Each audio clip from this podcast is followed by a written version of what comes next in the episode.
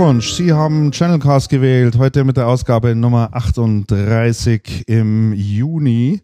Und äh, ich bin natürlich nicht alleine hier im Studio, sondern es sind, äh, wenn, jetzt, jetzt habe ich hier Feedback drauf. Das ist wahrscheinlich das iPad, was hier den Stream auch noch hat. Das mache ich gleich mal leise. So, Ton aus, jetzt ja, funktioniert es besser. So, genau, ich bin nicht alleine, sondern ähm, natürlich zusammen wieder mit den Kollegen, nämlich zu meiner Rechten für alle, die uns nicht sehen, sondern nur hören können, was auch so sein sollte. Alles andere wäre spooky irgendwie. Wäre ich aber zum Friseur gegangen, Christian. genau. Nämlich der Andreas. Servus Andreas. Hallo, Servus Christian. Mir gegenüber aus dem hohen Norden angereist aus Flensburg, der Markus Reuter. Servus Markus. Servus und moin moin. Und aus dem Westend eingetrudelt, aber demnächst äh, hier ganz in der Nähe vom Studio, sofern seine neue Wohnung jetzt endlich mal fertig wird, der Alexander Roth. Servus Alex. Hallo Christian, hallo liebe Hörer. So, ich hoffe, es gelingt mir heute zwischen Alex und Andreas nicht ständig hinterher zu zwitschen. Jetzt gerade in der Vorbereitung äh, ist mir das doch öfter passiert. Aber gut, kann ja sein. Lasst uns vielleicht die wichtigste. Ja, ich denke auch. Lasst uns vielleicht die wichtigste Frage vorab klären. Wer wird Weltmeister? Jetzt schauen Sie mich alle an. Wer wird Weltmeister? Von was jetzt? Ja, von der, von der Fußball. von der Fußball-Weltmeisterschaft. Kommt drauf an, ob Hummels wieder fit wird. Nein. Ähm, also, wenn ich jetzt einfach einen Namen sagen soll, sage ich Deutschland. Ja, der Meinung bin ich nämlich auch. Echt? Ja. Ihr glaubt, das ist schon wieder soweit? Ich denke, drei machen es Brasilien, Deutschland oder Italien. Italien? Ja. Die fliegen heute raus. Nein, ich, die sind immer, die sind immer, die sind das ist eine ganz, das ist ganz abgebrühte Mannschaft schon immer gewesen und äh, ich denke, die drei machen es. Die Holländer werden irgendwann die Segel streichen, wieder den K.O. spielen. Echt? Aber Wie, wie, wie, wie haben euch bisher die Spiele gefallen? Und äh, es sind so doch einige Überraschungen dabei. Ne? Jetzt Spanien nach Hause ge gegangen. England hat quasi ist auch chancenlos. England ne? so gut wie raus. Äh, da ist schon, ist schon Bewegung im Spiel. Aber ich fand es mal wieder faszinierend, also die ganzen Diskussionen, die ich so im Freundeskreis hatte vorher über die Möglichkeit, die der, die, die Deutschen haben im Turnier, waren wie immer schlecht, ne? Hieß ja, ja, Scheißmannschaft und nicht motiviert und passt alles nicht und Wie die unseren. ewig, ja, ja, ewig negativ, das ist aber ständig, ständig so. Und ich habe gesagt, ja, jetzt wartet mal ab. Und äh, ich meine, das erste Spiel war ja famos. Ich fand es ein ganz tolles Spiel und hat gezeigt, dass die, die haben schon drauf, die können schon. Ne? Und ich habe bisher kei keine Mannschaft gesehen, wo ich jetzt sage, die haben mich mehr überzeugt. Auch die Brasilianer nicht. Also ich fand ähm, die Struktur im Deutschlandspiel besonders gut. Also es war zu, hinten sind Verteidiger wie Bäume, äh, die auch mit nach vorne gehen und äh, die auch, äh, obwohl sie Innenverteidiger sind, äh, die Außenbahn gut besetzen können. Also ähm, wirklich diese ganzen langen Kerls hinten Ja. und vorne diese ganzen flexiblen, wilden Wusler äh, und mit einem Groß, der so stark ist vermutlich wie noch nie zuvor. Und dann noch ein Müller, der natürlich unberechenbar ist. Und äh, diese Kombination, dann auch noch diese starke Bank, ähm, das ist eigentlich, äh, glaube ich, äh, die perfekte Voraussetzung für ein sehr, sehr langes und erfolgreiches Turnier. ja. Also das nächste Mal, wenn Schaust man, du skeptisch, Andreas? Nein, nein, überhaupt nicht. Überhaupt Schaut mich nur Schau, so. schaust du überhaupt Fußball. Andreas? Nein. So, so, deswegen schaust du so skeptisch. Hast du noch kein Spiel geguckt? Nee, tatsächlich noch nicht. Auch Deutschland, Portugal nicht. Nein. Nein. Da war ich in der Arbeit. Da war ich doch, total ja. ordentlich am Arbeit. Der Einzige. Und dann auf dem Weg nach Hause habe ich noch zwei Tore mitgekriegt. Ja, was, wenn, wenn wir jetzt ins Finale kommen, schaust du das Spiel dann auch nicht an? ja doch, doch. Das schaust du dann schon. Doch. Ja. Ich werde demnächst mal anschauen. Du schaust regelmäßig, Markus? Ja, ich ähm, 70, 80 Prozent der Spiele habe ich angeschaut. Mhm. Also die, die 0 Uhr Spiele, die, Die- schenke ich mir. Ja, das skippe ich auch. Und äh, also so ein paar Klassiker wie Iran gegen äh, Nigeria habe ich nicht geschaut. Also, aber ansonsten äh, bin ich schon dabei. Iran gegen Nigeria habe ich im Biergarten zumindest zehn Minuten erlebt. Ja, Ja, dann sind wir gegangen. okay. Hat's gereicht. Also das nächste Mal, wenn wir uns hier hören, hoffen wir, ähm, dass wir äh, Weltmeister sind. Ne? Ja. Gut. Machen So, wir. dann starten wir mal in die heutige Sendung. Ähm, wir haben natürlich wieder einen Haufen Themen zusammengetragen. Wir haben, einige von uns waren ja im Urlaub. Ich zum Beispiel. Ich auch. Der Andreas war im Ich hohen auch. Norden, ne? Du warst wieder auf deiner Halle. Ich war im hohen Norden auf der Hallig und tatsächlich war ich unterwegs bei Reuters und habe Station in Flensburg gemacht. Wir waren Ach sehr ja, schön in du mal einen schönen Glücksburg. Kaffee getrunken? Ja, in Glücksburg einen Pilz getrunken am Kein Flensburger. Du wolltest das Flensburger Bier nicht trinken, aber das ähm, Flensburger finde ich überbewertet. Ja. Auf der Hallig gab's das. Aha. Habe ich auch eins getrunken, aber finde ich, finde ich überbewertet. Aber in Glücks, Glücksburg, Glücksstadt, Mhm. Glücksburg. Glücksburg, an der, an der Ostsee war schön. Okay. War noch schön am, am Ostseestrand, wobei das ist ja, glaube ich, noch die Flensburger Förde, in der man Ist das es noch, sitzt. genau. Ja. Aber was war wirklich sehr schön. Und gutes Wetter gehabt. Sonne, wir saßen draußen, haben noch ein Feierabendbier getrunken, Richtig. Blick aufs Meer. War sehr schön. War sehr schön. Und auf der Hallig war es dann erfrischende 14 Grad Wassertemperatur. Oh ja. Viermal war man schwimmen. Also ähnliches hatte ich ja auch War erlebt. gut, Ich war ich war eine Woche in, in, in, in Kärnten in der Nähe vom Milchstädter See und wir sind dann auch ein bisschen wandern gegangen. Es hatte da weit über 30 Grad gehabt. Und äh, es war so, der ganz große Teil war beschattet und nebenher lief immer so ein schöner Wildbach, plätscherte vor sich hin. Ne? Ah, Und dann Pause gemacht und dann siehst du diesen Bach und denkst, Mensch, das muss das mal reingehen, schöne Erfrischung und so. Ne? Ich sage euch, du hältst es keine 15 Sekunden in diesem Wasser aus. Es ist so kalt, das ist so arschkalt, das kann man sich nicht vorstellen. Ne? Eieiei. Ja, da war ich wieder schön auf dem, Bahn, auf dem Bauernhof, hab, äh, hab, hab mal live äh, erlebt, wie das so ist, wenn ein Marder in den Hühnerstall reingeht. Ich habe es vorhin gerade schon erwähnt. Der hat in 10 Minuten 30 Hühner gekillt. Und seitdem weiß ich auch, was ein Huhn kostet, weil der Bauer mir das dann mal verraten hat, was das für ihn Schaden ist. Was schätzt ihr denn, was ein Huhn kostet? 1,50. 1,50? Schaden 45 Euro. Markus, irgendeine Idee? 20? 20 Euro? Ich habe keine Ahnung. Nee, Zehner, so. keine Ahnung. Zehner, ja, gar nicht so schlecht. Also 8 Euro kostet so ein Huhn im Schnitt, wenn man sich neu kaufen muss. Wusste ich ja vorher auch nicht.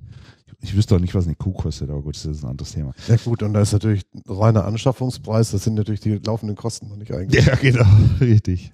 So, dann starten wir mal mit unseren heutigen Themen. Wir fangen an mit un- unserer Rubrik Aktuelles und Personalien und äh, dort haben wir zunächst ein Thema, das schon lange Zeit eigentlich zurückliegt. Ich glaube, fast zwei Jahre ist es her, aber da gibt es nochmal eine Neuigkeit, die ich ganz interessant finde und zumindest erwähnenswert finde.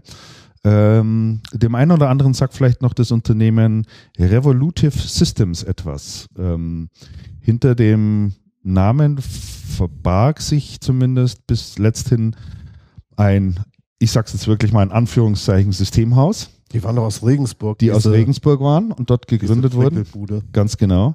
Und äh, dieses Unternehmen hat sich insbesondere dadurch hervorgetan, als dass sie andere Systemhäuser abgemahnt haben. Äh, und zwar all diejenigen, die angeblich oder so zumindest der Vorwurf kein Impressum hatten auf Facebook. Ach, das war die Facebook-Impressumsgeschichte. Das war die Yes, yes, yes. Facebook-Impressumsgeschichte. Der ein oder andere interessiert, äh, erinnert sich vielleicht noch dran. Da gab es dann in Facebook auch eine Gruppe, wo viel drüber diskutiert wurde. Und da hat es ja ziemlich viele getroffen. Also es war Massenabmahnung äh, im, im, im Feinsten. Und da gab es ja dann auch etliche äh, Prozesse, die dann geführt wurden. Äh, Im äh, ersten Schritt wurde der Revolutive Systems äh, ja recht gegeben. Dann ging das Ganze in die Revision und landete dann, glaube ich, bei irgendeinem Oberlandesgericht und das hat dann gesagt, es gibt keine Revision mehr und übrigens lautet das Urteil, äh, die Abmahnungen sind nicht rechtens. So, jetzt haben natürlich viele gehofft, äh, nachdem das Urteil so rausgegangen ist, dass äh, es da noch die ein oder andere Entschädigung geben Mhm. könnte. Äh, dem wird wohl nicht so sein, weil die Revolutive Systems Insolvenz angemeldet hat, wie auch nicht anders zu erwarten. Nicht ne? anders zu erwarten So. war. Also damit ist das Thema abgeschlossen. Ärgerlich für viele sicherlich gewesen, ähm, aber es ist eben mal der Lauf der Dinge. Die Insolvenz ist für viele ärgerlich, nein. Die, äh, die Insolvenz ist, sich- ist sicherlich nicht ärgerlich, aber dass sie jetzt eben auf ihren Kosten Ja, klar. bleiben. Ne? Da, da Also- werden nicht viele traurig sein, dass Ja. äh, die Firma Insolvenz ist. Ja. Nein, nein, sicherlich nicht. Aber man kann ja immer darauf warten, bis der nächste wieder äh, aufmacht und mit Hat einer ihr bei IDG mit denen nicht auch zu tun? Äh, wir hatten auch mit denen zu tun, ja. Wegen und der Berichterstattung wegen der Berichterstattung haben die natürlich ständig quergeschossen und haben dort äh, ständig über ihren Anwalt jeden Beitrag, den wir dazu gebracht haben, äh, ich will nicht sagen angefochten, aber ständig herumgemäkelt und natürlich mit einstweiliger Verfügung und also volles Programm auch. Ah, Wahnsinn. Also wir haben da auch immer volle Breitseite bekommen. Das sind Freunde der Pressefreiheit. Ja, und sie waren echt anstrengend, die Brüder. Und haben, äh, haben mich einige Nerven gekostet. ja. ja. Aber wir haben eine ganz gute Anwältin am Start, die macht da viel für uns und äh, ja, das allerdings war. die ist da auf Medienrecht spezialisiert und man muss sich wirklich nicht immer alles gefallen lassen. Gut, ähm, ja, das war das erste Thema.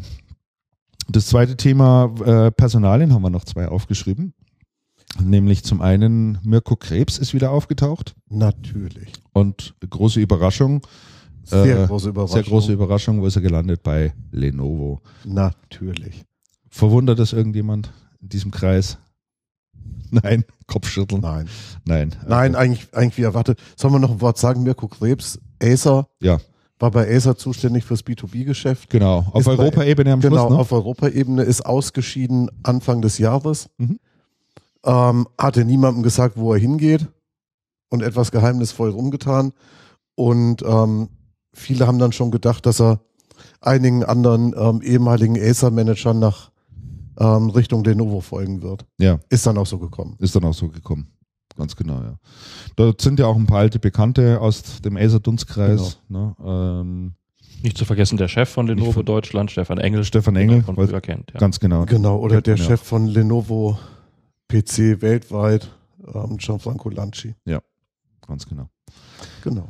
Und die zweite Personale, die wir hier noch haben, uns Wieder aufgeschrieben haben, die wieder aufgetaucht, Matthias in Anführungszeichen Der Meister Meister. Jablonski. Genau, der lange Zeit das HP-Geschäft bei der Also gemacht hat, Mhm. ähm, ist bei Action IT Mhm. und ähm, so weit mir erzählt wurde, bei Action IT damit beschäftigt, dass Action IT ähm, auch in andere Geschäftsbereiche als nur Komponentendistribution expandiert, ähm, namentlich ins Systemhausgeschäft. Ähm, ein Wort zu Action IT. Ich habe nämlich neulich mit zwei Leuten gesprochen. Ähm, da ging es drum. Meister Jablonski erzählte der eine, ist jetzt bei Action, bei Action IT und dann, jetzt habe ich Feedback drauf. Ja, jetzt Christian. hast du Feedback drauf. Das Ich liegt auch. hier gerade an meinem Browser. Ich mache das auch wieder aus. Ah, sehr gut. Ähm, äh, Meister Jablonski ist jetzt bei Action IT, dann sagte der andere, ach, dann hat den der Thorsten Seifert geholt. Ja. Äh, Thorsten Seifert allerdings ist ja bei Action SA Mhm. und ich habe dann gesagt, na, der Seifert ist doch bei der, äh, bei, bei Action, bei Action SA ist doch eigentlich der Tucholsky. Also komplette Verwirrung. Mhm. Und jetzt Richtigstellung. Action IT ist ein Komponentendistributor. Ähm, das macht Gernot Sonneck und Marc Scherer. Da ist ähm, Jochen Bless, Jochen ehemaliger Bless Also-Manager. Ja. von der von der Also hin hat jetzt den den Matthias Jablonski nachgeholt. Ähm, Action IT, dann Action SA ist die ehemalige Devil, polnischer Distributor. Action Europe, um genau zu sein. Action Europe, um genau zu sein. Action SA ist die ist ja, polnische ist Mutter. ja mittlerweile umfirmiert. genau. Genau. Und Devil heißt das Ganze ja auch nicht mehr. Nee. Ähm, da ist Thorsten Seifert als Vertriebsleiter und ABC Data, da ist Tucholsky. Mhm. Genau, so, so hat seine Richtigkeit. Interessant, Action, Action IT ähm, wird gesagt, haben ja einen arabischen Geldgeber aus Dubai Ja. und müssen im Moment erheblich expansiv sein. Ich habe neulich mit einem Bekannten über Action IT gesprochen, der hat dann auf die Website geschaut und kannte wirklich die halbe Belegschaft von früher aus der Komponentendistribution. Mhm. Der Patrick Vogt ist da anscheinend auch hingegangen. Patrick Ach. Vogt von ähm, COS Memory und ähm, anscheinend auch Markus Mintrop, der früher Chefeinkäufer bei Astra, die Eltern unter uns Erinnern sich ja. bei Astra gewesen ist. Also wirklich interessant. Aha. Aber die Verwirrungen ähm, haben auch die Profis, die ich habe vor kurzem mit dem Geschäftsführer eines großen Distributors gesprochen, der hat auch Action und ähm, Action IT und ABC Data durcheinander gekriegt. Mhm. Diese polnischen äh, Tochtergesellschaften, das äh, halten viele noch nicht so auseinander und hat auch verwechselt, wer da ja wo ist. Ähm, Ja. ja. Also es Ja, ist ja, äh, ja, kompliziert. Man muss immer selber auch mal wieder nachschauen. Ja, das stimmt. Also die peilen einen, einen Jahresumsatz von 150 Millionen Euro an jetzt In inzwischen. Deutschland. Mhm. Wer? Äh, Action Die- IT. Action IT. Mhm. Oh, das glaube ich. Oh, ist schon ganz schön, ne? Und ähm, also die legen jedes Jahr ganz schön zu und haben wohl auch, wie du sagst, äh, enormen Druck, dass die das auch wirklich tun. Also Mhm. und mit reinen Komponenten, das steht auch, liegt auf der Hand, dass sie das nicht schaffen. Nee, das ist irgendwann begrenzt. Aber es kommt ja so der ein, ein oder andere neue Distributionsvertrag hinzu, was man so immer mitkriegt am Rande, ne? Ja. Ist nicht ganz so auf dem Radar, aber äh, passt schon. Ähm, ja, Bereich Distribution, ähm, da gibt's ja noch eine interessante Neuigkeit, nämlich der Name Max Data taucht wieder auf. Habe ich auch gesehen. Habt ihr auch gelesen? Ja, ja, ja. Mhm. Mhm. Ähm, ich bin ja immer wieder erstaunt darüber, dass es Wie- sich offensichtlich noch lohnt, in Deutschland noch einen weiteren Distributionskanal zu schaffen oder aufzumachen. Ne? Das ist erstaunlich. Gell? Wie schätzt ihr denn das Thema ein, Max Data?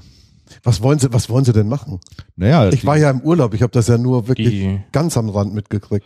ich würde das jetzt am, zum Anfang nicht, nicht, nicht zu hoch hängen, denn man, man hat noch die, die alte Max Data im, ähm, im, im, im Kopf, wenn man jetzt wieder gehört, Max Data ist wieder da. Mhm. Das war ein börsennotierter Konzern, richtig, äh, über den im, im Frühstücksfernsehen in Wirtschaftsmeldungen berichtet wurde. Ähm, das ist jetzt eine Neugründung, äh, eine deutsche GmbH von der, ähm, von der österreichischen ähm, S&T. Ja, Die hat jetzt eine GmbH in Deutschland Mhm. eröffnet und äh, der Uwe Schmitz, der war Geschäftsführer von einem äh, von einem kleineren Distributor, der ist jetzt der Geschäftsführer der der Max Data Deutschland, also der deutschen GmbH.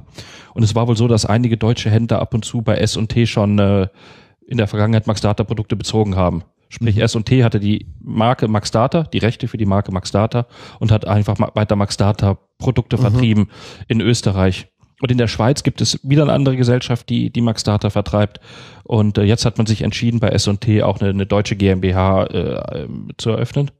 Sitz in Koblenz und ähm, jetzt gibt es die Max Data Produkte auch ohne den Umweg über Österreich wieder für, für die Händler zu bestellen. Und ich kann mir schon vorstellen, dass einige Händler auch ähm, dort bestellen werden, weil Max Data hat ja noch, einen- noch einen Namen und eine Fangemeinde, wenn man es mal in Anführungsstrichen so, so ausdrücken will.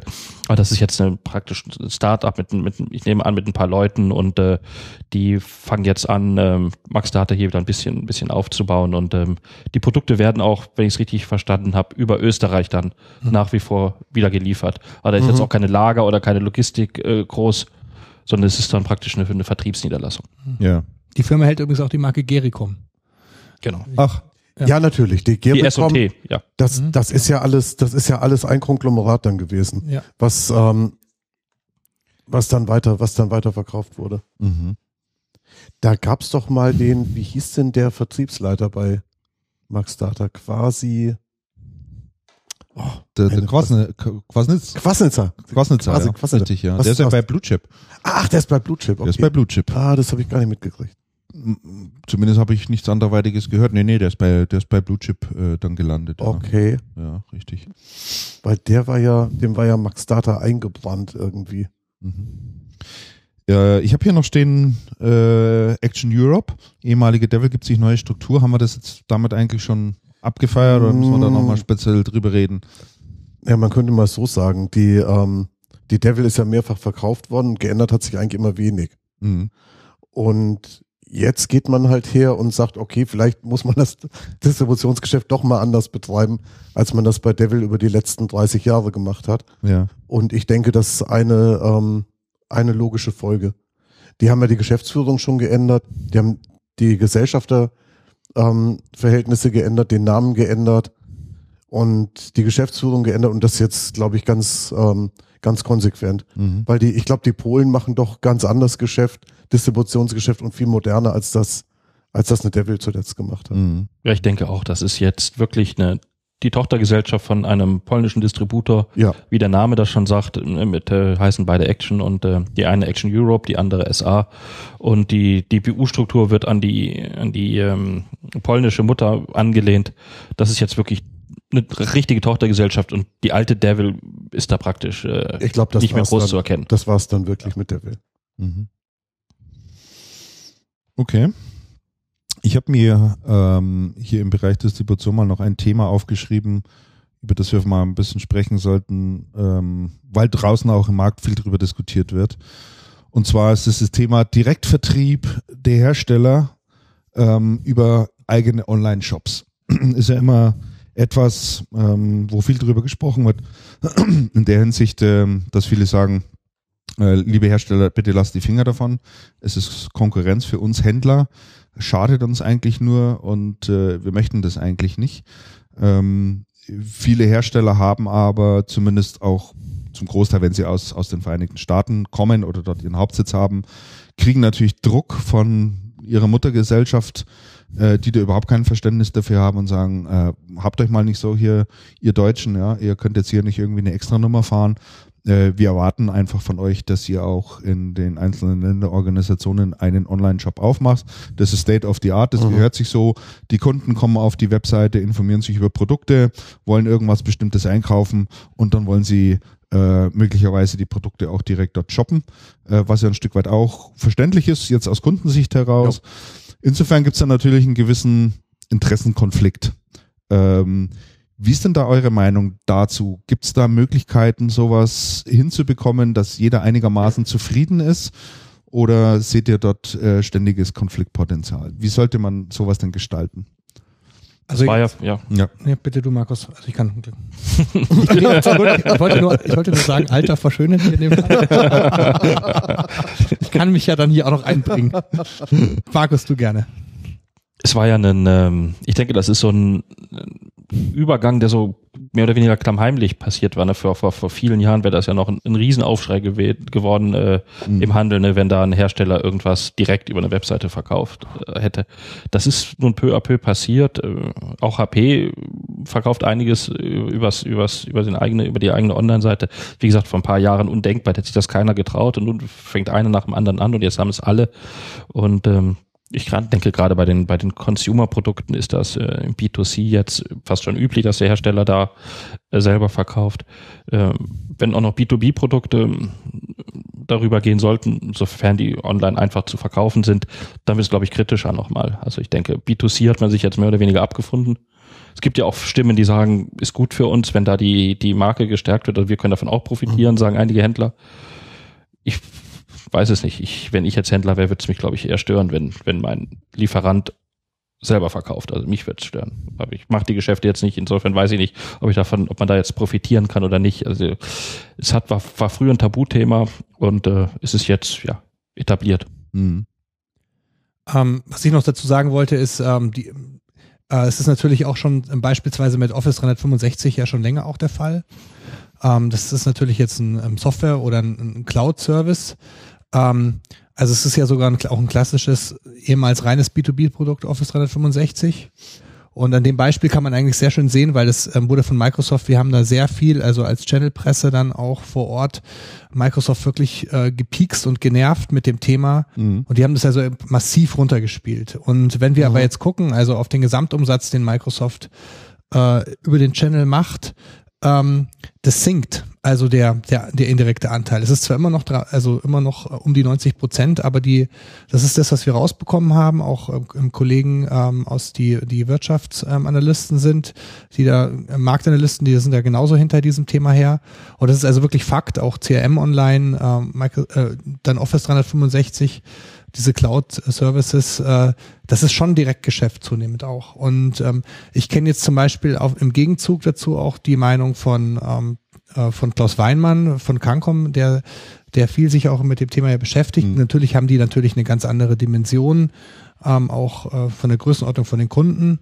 Ähm, aber er, er sieht es zum Beispiel wiederum gar nicht als Problem. Also er sagt, ähm, er nimmt das noch mit, er behält äh, den quasi dieses ganze Hard, dieses, dieses Hardware-Sortiment äh, auf der einen Seite, aber das ist nicht das, ähm, der, ähm, das ist auch nicht mal mehr Türöffner für ihn. Für ihn ist Türöffner ähm, die Gesamtpakete äh, verkaufen zu können mhm. und, nicht die, und nicht die reine Hardware. Also insofern würde das, würde das unterstützen, was Markus gesagt hat.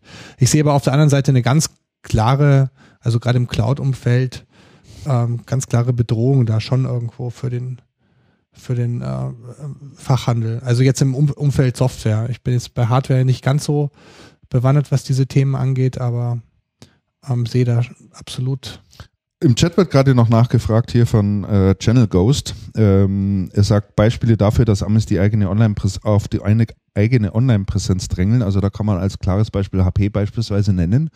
Ähm, also von, von dort weiß ich es, dass die Landesgesellschaft HP sich eigentlich lange Zeit in Anführungszeichen geweigert hat, einen Online-Shop zu eröffnen und ähm, die aber schon massiv Druck bekommen haben aus USA, wo klar gesagt wurde, wir möchten, dass ihr einen Online-Shop habt, äh, auf eurer eigenen Webseite habt. Aber auf dein äh, Argument nochmal einzugehen, Alex, ähm, ich sehe es ganz genauso. Also gerade im Bereich Cloud-Services ähm, das ist eigentlich ein Produkt, was prädestiniert ist für den direkten Verkauf.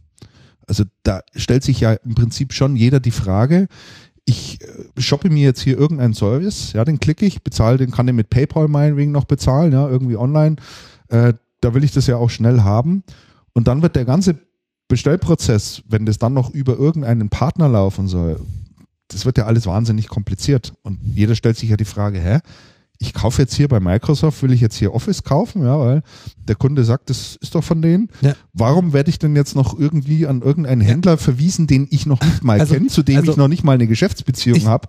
Ich habe es bei Office Mach- 365 mitgemacht, als, als mit meiner Agentur quasi und Ja. äh, habe diesen Weg mitgegangen. Und der Witz ist der, du bist nichts anderes als live mit dem Fachhändler. Ich habe natürlich den Fachhandel trotzdem mit eingeschaltet und der Fachhändler geht mit dir auf die Office 365 Seiten und sagt dir halt dann nur an der einen Stelle, bitte klicken Sie noch an, dass ein Partner involviert ist. Ja. Und dann äh, kommen ein bisschen Ströme an ihn noch. Mhm. Die Margen sind ja bekannt.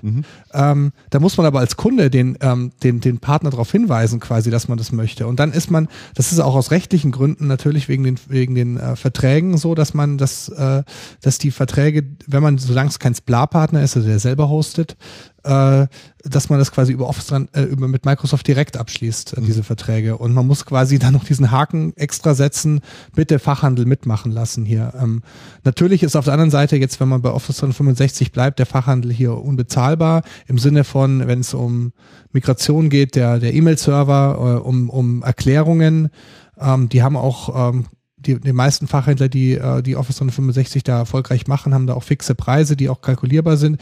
Beispielsweise, da sind ja abgespeckte SharePoint mit dabei. Da sind viele Funktionalitäten, Group, Group, Groupware-Funktionen mit dabei, die für Agenturen spannend sind, wo man sich eben auch schönes Consulting noch dazu holen kann. Aber ganz klar, ähm, das ist das gleiche mit Am Amazon Web Services, mit Instanzen, die man sich mieten kann, mit den virtuellen Desktops. Hier ist kein Fachhandel äh, äh, eigentlich vorgesehen von den, von den Herstellern unbedingt. Also im Vertrieb, äh, in der Beratung ja. Und das sehe ich halte ich schon insgesamt grundsätzlich für gefährlich und bedenklich. Auf der anderen Seite möchte sich natürlich auch ein Fachhändler nicht unbedingt mit diesen ganzen rechtlichen Verträgen, äh, diesen Spla-Aufwand quasi äh, antun, den man jetzt im Microsoft-Umfeld ja braucht, wenn man ähm, selber hosten möchte.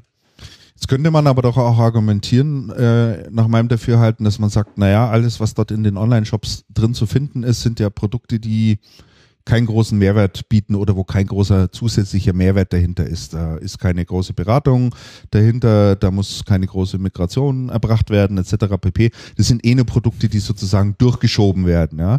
Ähm, äh, da könnte man ja jetzt durchaus das Argument bringen und sagen, naja, dafür brauchen wir eigentlich den Handel nicht mehr. Das kann der Hersteller direkt abwickeln, der schickt das Produkt zu und fertig aus. Ja, ähm, sondern man drängt die Händler sozusagen ein Stück weit in die Richtung, dass man sagt, überlege dir mal selber, welchen Mehrwert du deinen Kunden noch anbieten kannst über das reine Produktgeschäft sozusagen drüber hinaus, über die reine, äh, ja, über die reine Ware drüber hinaus, äh, so dass die Kunden bei dir kaufen. Ja, kann ja auch durchaus ein Argument seitens äh, der Industrie sein oder seitens der Hersteller sein. Also wa- was ich ja ganz interessant finde, ist, ähm, viele Händler tun sich ja überhaupt gar nicht schwer, einem Kunden zu sagen, pass mal auf, Kunde, das Produkt X kriegst du bei mir nicht, geh mal Beispiel Telefone. Die meisten Händler finden Mobiltelefongeschäft, die meisten IT-Händler finden Mobiltelefongeschäft oder fanden sie in der Vergangenheit total zum Kotzen, hatten sie keinen Bock drauf und auf das Vertragsgeschäft auch nicht, was ja gar nicht so unlukrativ eigentlich ist. Und dann war die übliche Herangehensweise, wenn ein Kunde gekommen ist und da hat der Kunde halt irgendwie Mobilfunk auch noch gebraucht, dann hat der Händler gesagt, weißt was, da vorne am Eck ist ein Telekom-Laden, da gehst du jetzt hin, holst das Telefon und die und die Verträge, dann bringst die ganzen Klamotten zu mir und ich baue dir das zusammen. Haben die überhaupt kein Problem mit gehabt. Mhm. Ähm, bei anderen Geschichten dann plötzlich schon, wenn es da im Online, wenn es da plötzlich einen Online-Shop gibt. Äh, Okay, lassen wir das mal dahingestellt sein. Ähm, die, äh, die Frage, die Frage, was sind meine Mehrwerte, ist natürlich eine sehr legitime und ähm, viel zu viel zu viele Händler stellen sich die Frage eigentlich nie. Und man sollte sich die Frage aber stellen und entsprechend ausrichten, halte ich für sehr wesentlich. Also das denke ich schon. Und insofern ist der Impuls auch ganz gut. Und ähm, grundlegend würde ich mal sagen, Multi-Channel-Vertrieb oder, oder sagen wir mal so, früher hieß das ja, wie hieß das eigentlich früher? So hybride Vertriebsmodelle, Mhm. dass du gesagt hast, okay, wir haben einen Direktvertrieb, der geht an die Top 200 Kunden und wir haben einen indirekten und dann haben wir indirekten mit einstufig und zweistufig und Zweistufig, Subdistribution und so. Die Modelle gibt's ja und die hybriden Modelle sind ja eigentlich eher die Regel als die, als die Ausnahme und so ein Webshop ist natürlich was, was, ähm, was nur, was nur sehr auffällig ist in so einer Subdistribution, das merkt ja nicht jeder. Ja. Ähm, ich denke, wesentlich ist, ähm, für einen Hersteller zu überlegen, welches Portfolio packe ich da eigentlich rein. Und natürlich kann ich es verstehen, wenn ein Hersteller sagt, ich habe auf irgendein Notebook 200.000 Klicks. Ähm, ich verkaufe das aber höchstens 5.000 Mal über irgendwelche Partner. Komisch. Was ist eigentlich mit den restlichen? Mhm. Ähm, würde nicht ein Klick dann zum Kaufen, denn wird das nicht funktionieren. Also das kann ich gut verstehen. Und dann ist natürlich die gute Frage, ähm, wie immer im Vertrieb des Pricings. Also die Ware fließt da am schnellsten, wo das Preisgefälle am größten, Am größten ist. ist. Ah ja. Ja, ja. Und, ähm, und äh, man sollte halt darauf achten, wenn man über einen Online-Shop verkauft, dass man das Pricing konsistent macht und nicht alle niederdammt. Also dass es nicht vorkommt, wie gerade im Chat jemand geschrieben hat, dass da jemand Ware günstiger verkauft, als der Disti EK ist. Also Mhm. das ist, das geht gar nicht. Ähm, interessant ist allerdings, dass bei den Herstellern gerade die Preisdisziplin von allen Disziplinen die am schwächsten ausgeprägte ist. Das heißt, man macht gern irgendwelche Kampfpreise für irgendwelche Produkte, ohne groß drüber nachzudenken, was auf der anderen Seite der, der Supply Chain dann Ja passiert. klar, weil wir die Lagerbestände leer räumen. Ah ja, sicher. Ja, ja, die, Die Not, die Not treibt's raus. Ja. Und was dann passiert, ist halt mitunter nicht immer erfreulich. Dann ist zwar das Lager leer, aber dann hast du die, die Geschäfte für die nächsten zweieinhalb Monate unprofitabel gestaltet, weil die Preise halt verrissen sind. Und, ähm, und ich denke, so ein Webshop und übrigens auch so Verkaufskanäle auf Amazon und, ähm, und eBay, wo ja Hersteller dann doch angehalten sind, auch eigene Herstellershops zu machen. Ähm, teilweise ja versteckt. teilweise, teilweise Also versteckt, ist, ähm, ist meines Erachtens, also da, da ist das schlechte Gewissen des Herstellervertriebs Ja. zu finden. Also wenn man sich anschaut, was da los ist, dann kann man genau sehen, wie der Hersteller in seinem Vertrieb generell agiert. Mhm. Ich habe in, in, in der Softwareindustrie einen Bekannten gehabt, der lange Zeit ähm, Vertriebsleiter bei einem Hersteller war und der hatte dann immer gejammert, dass auf Ebay irgendwelche Händler so Harakiri-Aktionen fahren und so. Und dann habe ich gesagt, Freunde, aber wie sind denn, wie ist denn dein Pricing? Wem gibst du wann, wem gibst du wann Sonderkonditionen und wozu führt's? und, und das ist natürlich eine interessante Frage. Mhm. Es gibt, es gibt Distribu Distributoren, ist mir euch auch eine Geschichte erzählt worden. Ähm, es gibt Distributoren, die kriegen einen Sonderposten Ware zur Sonderkondition, den legen die sich hin und verkaufen ganz normal ab und machen damit Marge. Mhm. Und es gibt andere, die machen den als Durchlauferhitzer und Umsatzbeschleuniger, verdienen dann immer noch was dran, aber und das ist halt auch eine philosophische Geschichte. Der Hersteller kann steuern in jedem Fall. Ja. Punkt. Ja. Und, und dazu kommt noch, ganz oft sind die Herstellershops ja auch gar nicht direkt vom Hersteller betrieben. Das sind ja oft irgendwelche Betreibergesellschaften drauf, die entweder Dienstleister sind oder die tatsächlich Herstellerpartner sind, die im Namen des Herstellers dann den, den direkt, den in Anführungszeichen Direktshop betreiben. Auch ein interessantes Modell. Mhm. Ich glaube, wenn ein Partner hergeht zum, zu egal welchem Hersteller und sagt, pass mal auf, machen wir doch zusammen einen Direktshop, ich betreibe dir den, werden die wenigsten, wenn ein vernünftiges Modell dahinter steht, die wenigsten Hersteller sagen, nee, um Gottes Willen und das ist ja alles ganz fürchterlich. Sondern die werden dann womöglich sagen, hey, super Idee, machen wir. Und dann ist schon wieder. Frage, Frage, halb ist halt. Frage ist halt, ob, ob, ob ein Hersteller sowas exklusiv mit, mit, mit einem Handelspartner machen möchte. Ne? Ja, das stimmt. Aber es gibt, aber es gibt die Ansätze, gibt's. Äh, Die Ansätze gibt es gibt ja auch die Ansätze, dass die dass äh, Distributoren Webshops zur Verfügung stellen und sagen, ähm, da brauchst du die eigene Pflege nicht machen, sondern das kannst du in Mach deine Webseite mit, Ja. mit integrieren und äh, kannst halt im Prinzip das komplette Produktportfolio Ja, wobei ich da mit einigen Händlern genau zu dem Thema äh, gesprochen habe. Mhm. Äh, und da ist es sehr interessant, weil ähm, da haben sich einige Händler die Finger damit verbrannt, weil sie äh, plötzlich Sachen anbieten, von denen sie keine Ahnung haben. Ähm, ähm, äh, dann kommt diese ganze Geschichte wie RMA und, und so dazu. Das heißt, sie haben auch den ganzen Aufwand. Ähm, und äh, sie müssen, äh, da kommen viele Fragen, viele Beratungsfragen und eben auch äh, dann Reparaturfragen und solche Themen zu Produkten, die sie noch nie in ihrem Leben gesehen haben, die sie halt in ihrem Shop mit, äh, mitführen irgendwie. Ja, aber da musst du, da musst du dann wieder Das ist aber sagen, ein du, technisches du, Problem. Nee, das ist ein, das ist ein Sortimentspolitikproblem. Das heißt, wenn du hergehst und nimmst den Shop und schaltest alles frei, was so ein Distributor im Angebot hat. Das wollte ich das, gerade sagen. das hast du ja. Ist die Verlockung ist ja da. Ja, die Verlockung ist da, aber dann, dann ähm, bei Sesamstraße gab es doch immer dieses Spiel, was passiert dann?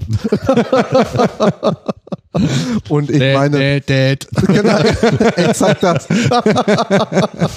und ich glaube da, und ich glaube, da machen sich viel zu viel, viel zu viel oder viel zu wenige machen sich da Gedanken, machen sich da Gedanken drüber, was kann ich da guten Gewissens an Produkt freischalten und wie kriege ich das hinten dran supported. Ja. Also das ist, glaube ich, ähm, Also den Gedankengang sollte man für sich selber schon nochmal durchführen. Ne? Sortiments, Sortimentsplanung ist was total wesentliches. Ja, das ist natürlich ähm, profan, wenn du es in deinem eigenen Keller stehen hast, aber ich sage jetzt mal vereinfacht oder aber ähm, die Verführung ist wirklich schon sehr, sehr groß. Klar. Der sind auch wirklich einige erlegen, das weiß ich. Ja, du, das glaube ich, das glaube ich sofort. Das, das glaube ich sofort. Aber das Problem ist ja, das ist ja, also ich sage jetzt mal persönliches Pech und liegt nicht in der Natur der Sache. Es liegt vielleicht in der Natur des, in der Natur des Menschen. Oder? Ja, ich denke auch. Also Ja, man, man muss sich nicht. Ich meine, aus irgendeinem Grund hat die Amazon ja irgendwie doch ziemlich viel Mitarbeiter und und doch ein sehr gut funktionierendes RMA in egal welchem Bereich und auch einen recht gut funktionierenden Support. Und gut, eine Amazon ist groß, die kriegen dann vielleicht noch deutlich mehr Herstellerunterstützung als jemand, der ganz klein ist und mal ein Produkt verkauft und dann und dann eine Frage hat, weil ein Kunde bockig ist. Mhm. Also ich denke, Sortimentsplanung ist eine der, ist eine, wenn du, wenn du Händler bist, ist das eine der Kern, Kernaufgaben und Anpassung des Sortiments an das, was ich, was ich zu leisten vermag. Mhm. Ich verstehe die Verlockung natürlich. Klar. Ich blende mal alle Artikel ein. Boah, meistens passiert ja auch nichts. Aber dann hast du halt oft irgendwelche Kunden, die ganz ulkige Ideen haben, was man mit Produkten machen kann. Dann äh, kommt die Sag Bestellung und dann machst du, musst du erstmal Genau. irgendwie dicke Backen machen. Ne? Es gibt jedenfalls zu diesem Thema Direktverkauf übers Netz und äh, Markenartikler äh, auch eine Studie. Äh, die werden wir mal in den äh, Shownotes dann auch, äh, auch verlinken. Und dort wurden 109 äh, Absatzkanalentscheider gefragt, wie sie es denn halten, beziehungsweise wie sie dieses Thema überhaupt sehen. Also es ist ganz interessant, äh, dass ähm, der ganz große Teil sagt, äh, wir sehen da durchaus positive Auswirkungen für uns als, äh, als Händler. Und äh, 36 Prozent, Mhm. also gut ein Drittel sagt, sehen das völlig neutral, es ist eben einfach so. Und nur 9 Prozent äh, sagen wirklich, wir sehen hier negative äh, Auswirkungen und e echte Interessenkonflikte, aber es überwiegt eigentlich positive Erfahrung damit. Ne? Und in die Studie kann man mal eintauchen, da werden auch viele Beispiele genannt und viele Argumente auch genannt, äh, was denn so die Triebfedern sind. Ich meine, einerseits ist klar, die Industrie versucht natürlich einen engeren und näheren Kontakt zum Endkunden Ja. zu schaffen, ja, also um dort einfach mehr in Erfahrung zu bringen und äh, weil es natürlich für die mitunter auch schwierig ist, dann entweder über ein eins- oder zweistufiges äh, Vertriebsmodell das in alles in Erfahrung zu bringen. Das schlägt dann natürlich äh, nie auf, das wird alles abgefedert. Ähm, aber da ist es natürlich eine probate Möglichkeit. Und äh, ja, also da gibt's wie gesagt eine Studie dazu, die kann man sich mal durchlesen und äh, da noch ein bisschen weiter mit eintauchen. Es sind ja diese Outlets auch ähm, seit, Genau. seit Jahren schon. Ja. Ja. Total, total hip und und wahrscheinlich auch von diesem und jedem Händler gern genutzt, Mhm. der PCs verkauft und keine Unterwäsche. So ist es ja. Äh, lasst uns äh, weitergehen und noch einen etwas größeren Themenbereich äh, näher beleuchten, über den wir auch in der letzten Sendung schon gesprochen haben, aber die aktuellen Entwicklungen oder die Entwicklungen im Allgemeinen äh, führen schon ein Stück weit dazu, dass wir auch weiterhin an dem Thema dranbleiben müssen, äh, weil es auch wirklich interessant ist, was da passiert. Ich rede von MSH, äh, Media Saturn. Äh, da passiert dann noch einiges. Ähm, der ehemalige, oder was heißt ehemalig, der Gründer, einer der Gründer, der Herr Kellerhals, hat ja nochmal bekräftigt, was lass jetzt über mein Versprechen. Muss dann, nein, nein, nein, nein, nee, überhaupt, du hast, du hast ja nicht versprochen. Beim Namen Kellerhals muss ich immer, Du musst immer muss schmunzeln. immer so schmunzeln. Also dem seine, dem seine Website ist ja schon immer ein Quell, ein Quell der guten Unterhaltung, finde ich. Ja, was der da so schreibt. Äh, der, der hält ja da, der hat ja, nimmt ja auch kein Blatt vor den Mund. Nein. Wir erinnern uns, er hatte ja ähm, dort eine Stellenanzeige aufgegeben äh, und hat gesagt, er sucht einen neuen CEO äh, für die MSH. Ne? Und ähm, das hat natürlich zu, zu Ärger geführt. Da waren die Ingolstädter überhaupt nicht amused. Nee. Äh, soweit ich weiß, hat ja die Metro jetzt auch Kellerhals dahingehend verklagt und gesagt, Echt? so geht's nicht, ja. Also da ist wohl eine Klage auch abhängig, äh, indem sie dem Kellerhals verbieten wollen, dass er hier äh, selber auf, Stellenanzeigen auf schaltet. Stellenanzeigen schaltet und selbstständig hier auf Chef, Chefsuche geht. Das ist ja nun mal kein, kein äh, nicht die richtige Art und Weise. Ähm, aber Kellerhals hat hier auch nochmal bekräftigt, dass er ja die Rückkaufpläne nach wie vor hat und auch versucht dort ein, eine Gruppe zusammenzustellen, die das Geld aufbringen können. Ich glaube, Markus, du hast das letzte Mal so ein bisschen durchgerechnet, was, was es ungefähr kosten müsste. Was war der Betrag da nochmal? Der war ja schon nicht von schlechten Eltern, ne? Das war ein mehrstelliger Milliardenbetrag. Ich habe jetzt, ich habe jetzt auch nicht im, im Kopf, dass unsere Rechnung so basierte, um die glaube ich. Milliarden ja. oder so? Ja, ich glaube, so um den Dreh rum war es, ja. Acht Aber Milliarden. die, äh, wo du es gerade angesprochen hast mit der Stellenanzeige, Christian, ich habe die, äh, die Webseite vom Kellerhals Mhm. gerade mal äh, aufgemacht, kellerhals.de, wenn es interessiert. Da ist die Stellenanzeige auch mittlerweile verschwunden. Also die, ähm, er hat wohl anscheinend reagiert auf die, ähm, Ja, auf die Klage von der, Musste von der sie ist zwar ne? verschwunden, aber dafür ist ein wunderschöner neuer Blog-Eintrag vom 12.06. drin, ja, der Ganz frisch. ähm, ziemlich viele Ellenbogen enthält. Echt? Ja, ja, Oh, Ähm, Wahnsinn. Ja. Es ist Wahnsinn, was hier steht. Es ist, ähm, Was schreibt er denn? ähm, es ist eine sehr philosophische und lange Abhandlung. Ich glaube, also ich persönlich fand das am Anfang auch ganz, ganz amüsant und die Metro hat sicherlich auch ein großes Problem mit, mit der Keller als Auseinandersetzung, aber es, ist, es sind jetzt auch viele Wiederholungen auch in seinen. Ne? Also er schreibt nur, um einen Einsatz zu zitieren, wenn jedoch in der Zentrale zentralistisch denkende Menschen ohne Gespür für Unternehmertum das Sagen haben, also aus seiner Sicht, was jetzt gerade der Fall ist, kann ein so erfolgreiches Geschäftsmodell auch sehr schnell zerstört werden, zur Freude der Wettbewerber. Also Ellenbogen ohne Ende, ohne dass er direkt quasi Leute nennt oder angreift. Und er zitiert Aurelius sehr schön. In dir muss brennen, was du in, im anderen entzünden willst. Also der Metro scheint es dann nicht so zu brennen, dass sie was an, als dass sie andere mit Begeisterung anstecken können. Ja, es ist, äh, Die ewige Stichelei. ich denke, das wird, wird die, wird, äh, wird noch lange Zeit so gehen. Es gibt auch keine Lösung bei den beiden ähm, Teilhabern an der, an der MSH. Aber wie gesagt, ich finde, es sind, sind viele, viele Wiederholungen und ähm, gegenseitige Sticheleien. Und die Metro hat jetzt ja den, äh, den Peter Haas eingesetzt als, als Interimsgeschäftsführer. Ja. Hast du mit dem gesprochen? Du hast, du hast Nein, nein, äh, das Also- war darauf, wenn ich mal eine Überleitung machen darf, Christian. Klar, gerne. Selbstverständlich. Das fand ich viel interessanter als diesen, diesen Streit mit Keller. Nein, das, das Interview, Interviews, ich würde gerne mit ihm Interview machen, aber die Interviews sind sehr, da gibt's eins im Jahr, macht, macht traditionell die, die, äh, die Ingolstädter Mache, ja, und, und auch mit, mit Medien, wo man nicht gleich drauf kommt. Ne? Dieses Interview war mit dem Donaukurier. Und das fand ich äh, ja schon hochinteressant, wo Peter Haas ähm, Einblicke gegeben hat in die Strategie, wie er künftig die äh, Mediamärkte aufstellen will. Und äh, da tut sich einiges, wenn man da, ähm, wenn man sich das, äh, das mal durchliest, das Interview. Ich mach's mal auf. Ähm, eine, er spricht auch von einer Umgestaltung der Märkte, von, von neuen Formaten, die er bei, bei Saturn und Mediamarkt einführen will. Sprich zum Beispiel so kleinere äh, Shops in Fußgängerzonen, Saturn-Shops mit, ein, äh, ja, mit so ähm, 500 Quadratmetern, wo äh, Computer und Mobilgeräte verkauft werden. Die heißen Saturn Connect. Das wird gerade in, in Polen äh, getestet und soll dann auch nach, nach Deutschland kommen. Sprich kleine Shops in Innenstadtlage, ein völlig neues, neues Konzept für die, für die ähm, Saturn-Läden. Die Mediamärkte sollen umgebaut werden. Da gibt es dann solche Kaffee-Lounges, wo der, äh, wo der Kunde dann da, da sitzt, seinen Kaffee trinkt und beraten wird.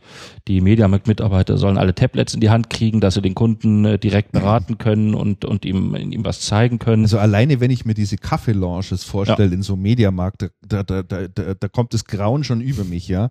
Da kann ich mir ganz genau vorstellen, du bist da irgendwo im Industriegebiet, bist dann da in irgendeiner so einer Ecke in diesem riesen Mediamarkt drin, grelles Neonlicht über dir, ja, so ein paar schäbige Sitze aufgestellt Und und, dann, und dann steht da so ein, so mit billigen Plastikbechern irgendwie so eine, so eine Thermoskanne rum, wo du die- also aber wenn man, Metro wenn man, hat wenn, super Kaffee-Lounges überhaupt in den. Metro-Shops. aber wenn man ihn so, jetzt passt es, Kaffee. jetzt, Der, jetzt alleine der Begriff Lounge, alleine der Begriff Lounge und Mediamarkt, ja, da, da kriege ich irgendwie Pickel. Du hast, du hast, du hast recht, Christian. Wenn, wenn man dich im Mediamarkt jetzt vor Augen führt, passt das nicht zueinander. Aber das, das stinkt ihm ja auch. Er sagt, ähm, äh, der Kunde will Elektronik erleben und das kann man in den meisten Mediamärkten jetzt nicht. Auch zum Beispiel, er spricht Na, auch den Mediamarkt in Ingolstadt an. Er, er will die auch schon umbauen. Ne? Nur Also er will, er sagt, Elektronik soll erlebbar sein und der Kunde muss da, muss da eine, ja, ein, ein, ein Einkaufsevent äh, daraus machen. Das ist sicherlich im Mediamarkt jetzt nicht mehr. Die, die, er hat gesagt, die, die, der Verkauf Billigpreise von der Palette, das, das ist, äh, ist vorbei. Auch interessant, er hat gesagt, wir können mit den Tiefspreisen sowieso nicht mithalten im E-Tail. Auch eine schöne, äh, gut, das hat man schon länger beobachtet, aber das so explizit zu sagen, fand ich auch hochinteressant. Ähm, mit den Preisen der Online-Konkurrenten können wir nicht mithalten. Äh, es sei früher richtig gewesen, auf billig zu machen und das sei, äh, das sei jetzt der falsche Weg. Das finde ich schon eine hochinteressante Strategieänderung. Wenn man sich die Werbung anguckt, es geht ja nach wie vor noch in Richtung Tiefpreis, ne, jetzt Ja. die, die Werbung. Und äh, dass man da versucht, ähm, in Richtung ähm, edlere Märkte oder mehr Dienstleistungen, hat er gesagt. Wir wollen das Dienstleistungsangebot äh, ausbauen, sprich, dass die, die Ware vor Ort beim Kunden installiert wird, etc. Also das ist zumindest eine ganz schön, ganz schön neue Format und eine, eine, eine ordentliche strategische Änderung. Also wie gesagt, ein hochinteressantes äh, Gespräch da im, im Donaukurier. Ja. Aber, aber wie realistisch ist denn dieses ganze Szenario, ehrlich gesagt? Also ich meine, die, die, die, halt Wünsche des, die Wünsche des Herrn Haas sind ja die, sind ja die einen, aber ähm, die sind ja jetzt auch nicht wirklich neue Erkenntnisse, die er dort, äh, die er dort bringt. Er fasst ja eigentlich nur das zusammen, was sich jetzt so über die Zeit herauskristallisiert hat und was ja auch zu den Problemen geführt hat, in der Mediamarkt derzeit steckt. Ja, Also, sie scheinen aber- reagieren zu, zu müssen, zu Also, wollen. Also Das sind ja Mediamarkt- alles nur Lippenbekenntnisse in meinen Augen. Ne, also Mediamarkt ist ja eine große, dicke Organisation und das ist natürlich gar nicht so einfach.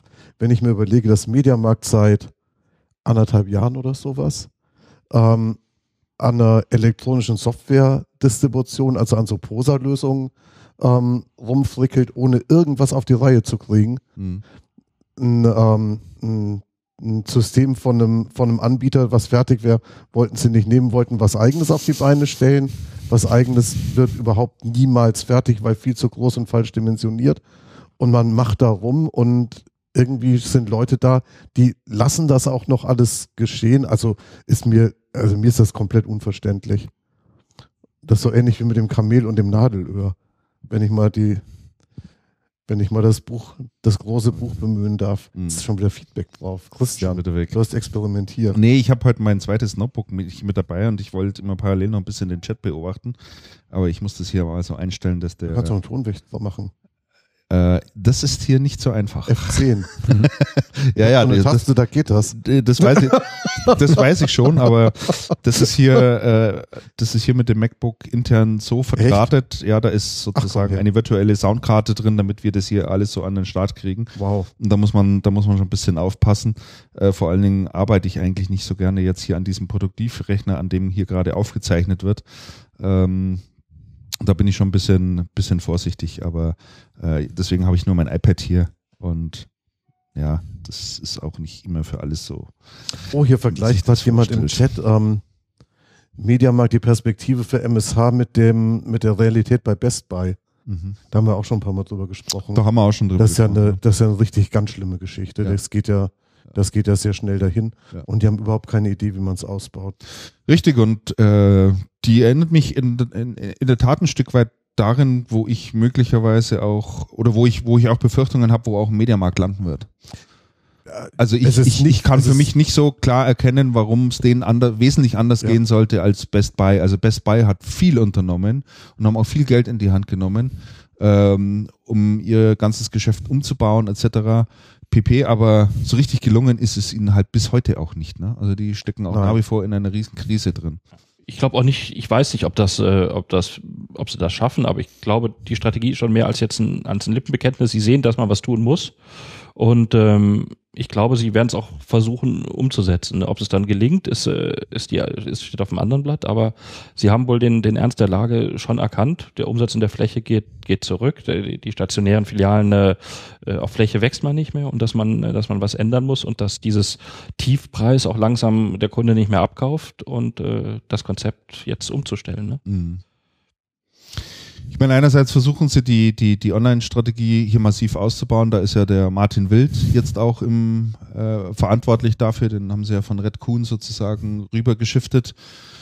Äh, der, soll das, der soll das voranbringen. Aber ich, ich frage mich so insgesamt, ähm, wartet, warten die Leute draußen, warten die Konsumenten darauf, dass sie irgendwann einen, in Anführungszeichen, neuen Mediamarkt bekommen. Und da habe ich ernsthafte Zweifel dran. Ich glaube, es wartet keiner auf den Mediamarkt, sondern es gibt heute genügend Händler, Online-Shops etc. pp, wo die Kunden genau dieses Einkaufserlebnis haben, was sie suchen, zumindest im, im Online-Bereich. Und es gibt mittlerweile auch viele äh, stationäre Händler, die dort schon Meilen weiter sind und da schon viel, viel viel machen. Vielleicht kommen wir nachher noch auf das Thema PC-Spezialist. Auch dort findet ja ein großer Umbau statt oder hat ein Umbau stattgefunden. Sehr leise allerdings, ohne großes Tamtam, aber mit einer ganz klaren Fokussierung und einer klaren Strategie. Seit vielen Jahren sind die da dahinter und, und machen das auch wirklich gut und setzen das auch gut um.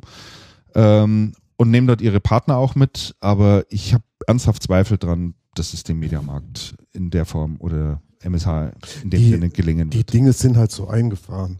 Zum Beispiel, warum kann der Mediamarkt mit Bestpreisgeschichten nicht mithalten? Ja. Der Mediamarkt kauft ein zu super Konditionen. Die Konditionen sind aber so fest verplant, dass die halt mit dem, es geht nicht weiter runter. Es geht nicht weiter Das runter. heißt, Also, der Hersteller kann dem Mediamarkt Sachen nicht billiger, noch billiger verkaufen, als er es tut. Die, die, die, die Spanne dazwischen versickert. Und wie willst du denn deinen Laden umstellen, wenn du das Konditionen, du, du kannst nichts am Konditionen. Also sagen wir mal so, Und die Hersteller kotzen doch, wenn, natürlich. wenn, die, wenn die Konditionen so sind, wie sie sind. klar, ich meine, Und es geht dann trotzdem nichts. da kannst du dich unterhalten, mit wem du Ah. willst. Also viele der, der, der Chefs in der Distribution und auch, auch, auch seitens der Hersteller weinen dem Mediamarkt keine Träne nach. Also es ist nicht so, ja, ich meine, natürlich wird dort viel Ware oder wird nach wie vor Ware durchgeschoben, ist schon klar. Aber die sehen halt auch, dass der Zenit im Prinzip überschritten ist. Und ich glaube auch nicht, dass die viel, ähm, viel dazu beitragen werden, um dieses ganze Modell zu stützen. Vielleicht muss man einfach mal sagen, die Zeit des Mediamarkts ist vorbei. Der hat seine Berechtigung gehabt, eine Zeit Ja, lang. das sagt ja der Mediamarktchef auch. Ja. Das sagt ja der Mediamarktchef auch. Die interessante Frage ist, werden sie es hinkriegen? Ja, klar, ist das eine interessante Frage. Ich, ich persönlich habe da meinen Zweifel dran und ich glaube und sage, dieses ganze Ding müsste, wenn dann neu erfunden werden. Also Sollen sie ganz was anderes Wenn ich machen. das so richtig in Ja. Erinnerung habe, in dem Interview auch, ähm, ist so ein Rettungsanker, den er sieht, ist eben dieses neue Einkaufserlebnis, was der Kunde fordert. Im Sinne von auch, dass man also die Dinger mit nach Hause gebracht bekommt, erklärt bekommt, äh, doch aufgehangen bekommt. Ähm, Das und gibt's doch alles. Ja, eben. Wie lange bieten sie denn Und- das schon an? ja, er, er sagt, er, hat doch, er sagt er doch dazu, so. Nein, er hat, Neues. nein, sein Alles- Argument dazu ist, ähm, ja, das bieten sie zwar schon lange an, aber es weiß keiner. Genau. Ja, super. Dann haben sie aber ehrlich gesagt schon Was viele auch- lange Zeit. aber was aber auch- was haben aber auch- immer nur Geiz ist geil. Genau, was auch vermutlich stimmt, äh, Alex. Ne? Die, Da, das äh, stimmt schon. die äh, man sieht in den Mediamärkten nicht, äh, wir bauen ihren Fernseher, wir hängen ihn an die Wand, wir nehmen den alten mit, das ist ab und zu mal in einer, in einer, in einer Sonderwerbung dann drin, ne? aber dass die dauerhaft äh, Services anbieten oder welche da, welche da verfügbar sind, ähm, erkennt man nicht als Kunde. Da kommen wir später drauf zu sprechen, ganz anders zum Beispiel bei, bei PC Spezialist, bei einigen Sachen. Ähm, Ja, weil wird- sie, weil sie immer nur Preis kommunizieren. Genau, es Preis, wird Preis, Preis, kommuniziert und äh, die Dienstleistungen, äh, wenn man die offensiver kommuniziert, denke ich schon, dass das ein Benefit im Es Geschäft wird ja auch nicht Produkt kommuniziert, sondern es wird wirklich stumpf Preis, ja. Preis. Preis, Preis, Preis. Ja, wobei ich gebe dir da nur beschränkt recht, äh, Markus. Ich gebe dir zwar grundsätzlich recht, aber ich glaube, schon dass insgesamt, ich glaube, aber insgesamt, insgesamt geht der Trend ja in, in, in allen, in allen, ähm, äh, sag ich mal, Retail-Geschichten in die Richtung, dass der Service im Sinne von nach Hause geliefert und aufgehangen, das steigt ja überall. Also das heißt, äh, das ist ja, die haben die ja kein Das Alleinstellungsmerkmal. mehr. sicherlich nicht. Nein. ja, Nein, das wäre nachgezogen. Ja, das ist wirklich nach. Das wäre nachgezogen auf Stand gebracht und dann schauen wir mal, in welche Richtung es, es dann wirklich geht. Ja. Wenn, wenn die jetzt so anfangen würden, was weiß ich, so den Laden umzugestalten, dann eine Prosa-Lösung wirklich auszurollen, dass du die Software anders kaufen kannst und dann holen sich noch so ein paar Promotions ins Haus, die ausnahmsweise vernünftig sind, wie, wie, die, wie der Apple Shop das macht, wo, wo du die Produkte ja, Produktschulungen und und und anbietest. Hm. Vielleicht sollten die mal in den Apple Shop gehen und da Das einfach mal ein- so, ein, so einen Tag lang sich dazustellen, sie einfach mal angucken. Das ist aber, Wie geht das das? ist okay. aber ein ganz sehr, sehr guter Punkt, weil darüber haben wir jetzt noch gar nicht gesprochen, nämlich über die Mitarbeiter. Und, und wenn ich in den Apple Shop gehe, äh, wie die Leute da auch schon ausgewählt sind, die dort arbeiten und äh, wie die mit einem umgehen und wie die einen auch beraten. Das ist natürlich auch eine ganz andere Geschichte, als wenn ich in den Mediamarkt Ja. gehe. Bei, Absolut, bei, ja. Bei Med so, und, und der interessante Punkt beim Mediamarkt ist doch der, beim Mediamarkt und Saturn übrigens, ist doch der, und zwar schon seit vielen, vielen Jahren. Der Mediamarkt ist so gut wie der Mitarbeiter, den die in der Abteilung haben. Sprich, die haben in Berlin, äh, in dem Großen haben die jemanden in der Musikabteilung, der ist ein totaler Musikfreak, der kennt sich super aus, das ist dessen Hobby, der ist extra deswegen mal bei dem Mediamarkt, Mediamarkt oder Saturn, weiß ich nicht, ist egal, ist extra deswegen mal da angefangen, weil da konnte er sich ausleben. Das Ding läuft. Ja, ohne Frage. Und dann hast du irgendwelche Schnarchnasen da sitzen und es, läuft- und es läuft mal Ohne Frage. nichts. Also ich, ich kann nur dazu sagen, ähm, woran sie wirklich getan haben. Ich, ich habe hier bei mir in, in dem Westcenter den Mediamarkt, das ist zwar der Saturn, aber ich habe ihn direkt um die Den Ecke. Saturn, den großen, ja. Genau, und bin da sehr, sehr häufig drin für kleine, äh, für, für alle möglichen Dinge. Und auf jeden Fall ist es so, ähm, es hat sich in der Freundlichkeit definitiv was getan, auf jeden Fall, aber nicht in puncto, ähm, sage ich mal, solchen Sachen wie ähm, zum Teil, also auch wenn es jetzt sehr lustig klingt, Mundgeruch, zum Teil äh, auch wirklich ähm, Müffligkeit, gar nicht jetzt mal was Geruch angeht, sondern eben, dass die Leute, sie sind gequält freundlich, sie sind auch nur, also irgendwie, man hat nicht das Gefühl, man Dass aus innere Überzeugung kommt. aus, und dass sie da wirklich so aufgesetzt Apple, ne? Also so, zack, du bist jetzt einer von uns und klasse, willkommen hier im Team, sondern das ist stolz wirklich, drauf sind. oh, also man ist, man ist immer froh beim Mediamarkt, genau, oh, man ist immer froh, wenn man einen erwischt, der so halbwegs kompetent und halbwegs sich mit einem auffällt. Da sind schon sehr viele Mitarbeiter drin, die irgendwie da Hm. ihren Dienst leisten und schieben. Also muss man schon sagen. Und das ist ein strukturelles Problem. Weil, also ich kenne, ihr seht, wenn das ja genauso war in den anderen Shops auch. Also Ja, ja. Auf alle Fälle. Naja, also die momentane Situation und äh, auch die schlechte Umsatzlage führt natürlich dazu, dass es auch Pläne gibt, äh, Stellenabbau zu betreiben bei Media Saturn. Ähm, das ist, glaube ich, von 200 Mitarbeitern derzeit Mhm. die Rede, was wiederum dazu führt, ähm, dass es jetzt wohl, äh, oder dass wohl debattiert wird, ob ein Betriebsrat gegründet werden soll. Stimmt, der Auch ein hat ja, Novum. Der Mediamarkt hat ja keinen Betriebsrat. Der hatte bis, bis dato keinen, ne? aber bisher ging es denen so gut und die haben alle gesagt, ja, wir sind beim Mediamarkt, ne? passt Hey. alles super voran, äh, verdienen alles gute, gutes Geld etc. pp. Aber jetzt kommen halt irgendwie andere Zeiten und äh, wenn da jetzt noch ein Betriebsrat auch gegründet wird, ist halt gleich nochmal ein, neben Herrn Kellerhals noch ein zweite, noch so eine zweite Instanz da, Ich glaube, Herr von der Keller es auch noch Druck obwohl, gibt. Ne? Obwohl Herr Keller halt wahrscheinlich äh, schlimmer ist für die Metro als der Betriebsrat. Wahrscheinlich schon. Ja. das kann ich mir gut vorstellen. Ist denn noch Kaffee da, Andreas? Noch Ei, ein, freilich. ein Kann winziger auch- Schlock. Kann er noch welchen hinstellen? Ja, ich brauche bloß noch ein Schlückchen. Nur nichts gefrühstückt. Ich habe übrigens äh, Quarktaschen dabei und so Das- Zeug. Oh ja. Ähm, das Angebot würde ich übrigens da die würde ich Frage in die Ja, Runde, irgendwann. wollt ihr noch Kaffee? Dann mache ich noch welchen. Ach ja, das wäre doch schön, eine schöne Tasse Kaffee. Schon, oder? Ja, du, wir können, äh, wir können, Dann nachdem wir hier auf aufzeichnen, auch grad nachher mal zehn Minuten Pause machen. Ich setze gerade ein Wasser auf, das geht. Oder, so. oder du setzt Mach. Wasser auf. Genau. Dann machen wir aber unterdessen weiter, Andreas. Ne? Christian, sonst müsste ich an dieser Stelle einflechten. Ich kenne ein Retail-Unternehmen, ein Multichannel-Unternehmen im Elektronikbereich, die das sehr schön machen übrigens. Ah, Aber ich ich, darf den Namen nicht Nein. mehr sagen. ganz genau. Ja, dann machen wir so lange weiter, der, während der Andreas hier äh, Kaffeewasser aufsetzt. Und äh, bleiben noch im Bereich äh, Retail.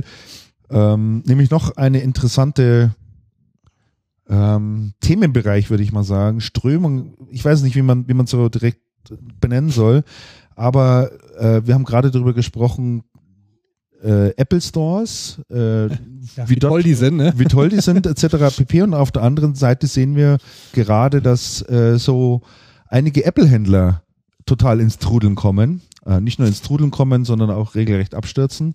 So wie zum Beispiel M-Store, die drei Filialen dicht machen müssen. Und auch in Österreich sind, glaube ich, noch zwei weitere äh, Apple-Händler ähm, in den Bankrott gegangen oder sind kurz vor der Insolvenz. Und da fragt man sich natürlich schon, Apple, ein Unternehmen, was vor Kraft kaum laufen kann, die Umsätze einfahren, dass einem schwindlig wird, äh, die Leute Produkte kaufen ohne Ende Und dann haben wir hier den äh, Apple-Händler um die Ecke sozusagen oder äh, Filialen etc. pp, die jetzt nicht Apple gebrandet sind.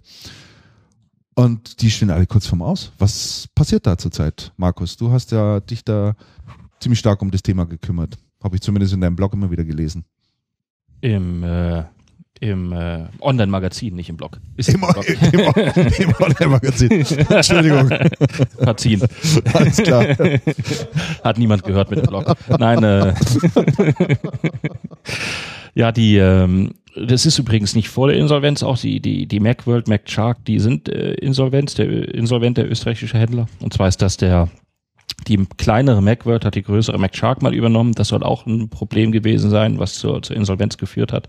Aber generell muss man natürlich sagen, ähm, der Apple, der Apple äh, Channel, da geht schon ordentlich zu mit vielen, äh, mit vielen Schließungen. Du hast M-Store angesprochen. Ähm, und das ist natürlich dann außenstehend fragt man sich dann natürlich, äh, wenn man das so mitkriegt, Apple, Apple ist reich, die, die Produkte werden, äh, werden stark nachgefragt, warum geht's den Händlern denn so schlecht? Ja, das ist ähm, bekanntermaßen verdient man an einem, an einem iPhone nicht viel. Den Distributoren, die, äh, die haben ja auch nicht die Riesengewinne, die äh, die, die Produkte vertreiben, ne? die, die TK-Distributoren, die Apple vertreiben oder die Apple-Spezialdistributoren. Das ist, die müssen ja auch schon, schon eng rechnen. Ne? Also du verdienst im, im Channel nicht viel mit Apple-Produkten und ähm, man kann natürlich fragen, ob das, äh, ob sich Apple da ein bisschen wenig auch um die, um die Händler kümmert. Ich denke schon, da wird ein bisschen wenig drauf geguckt, mhm. dass die, dass da auch was hängen bleibt und dass dieser Absatzkanal auch, auch erhalten bleibt. Ne? Mhm.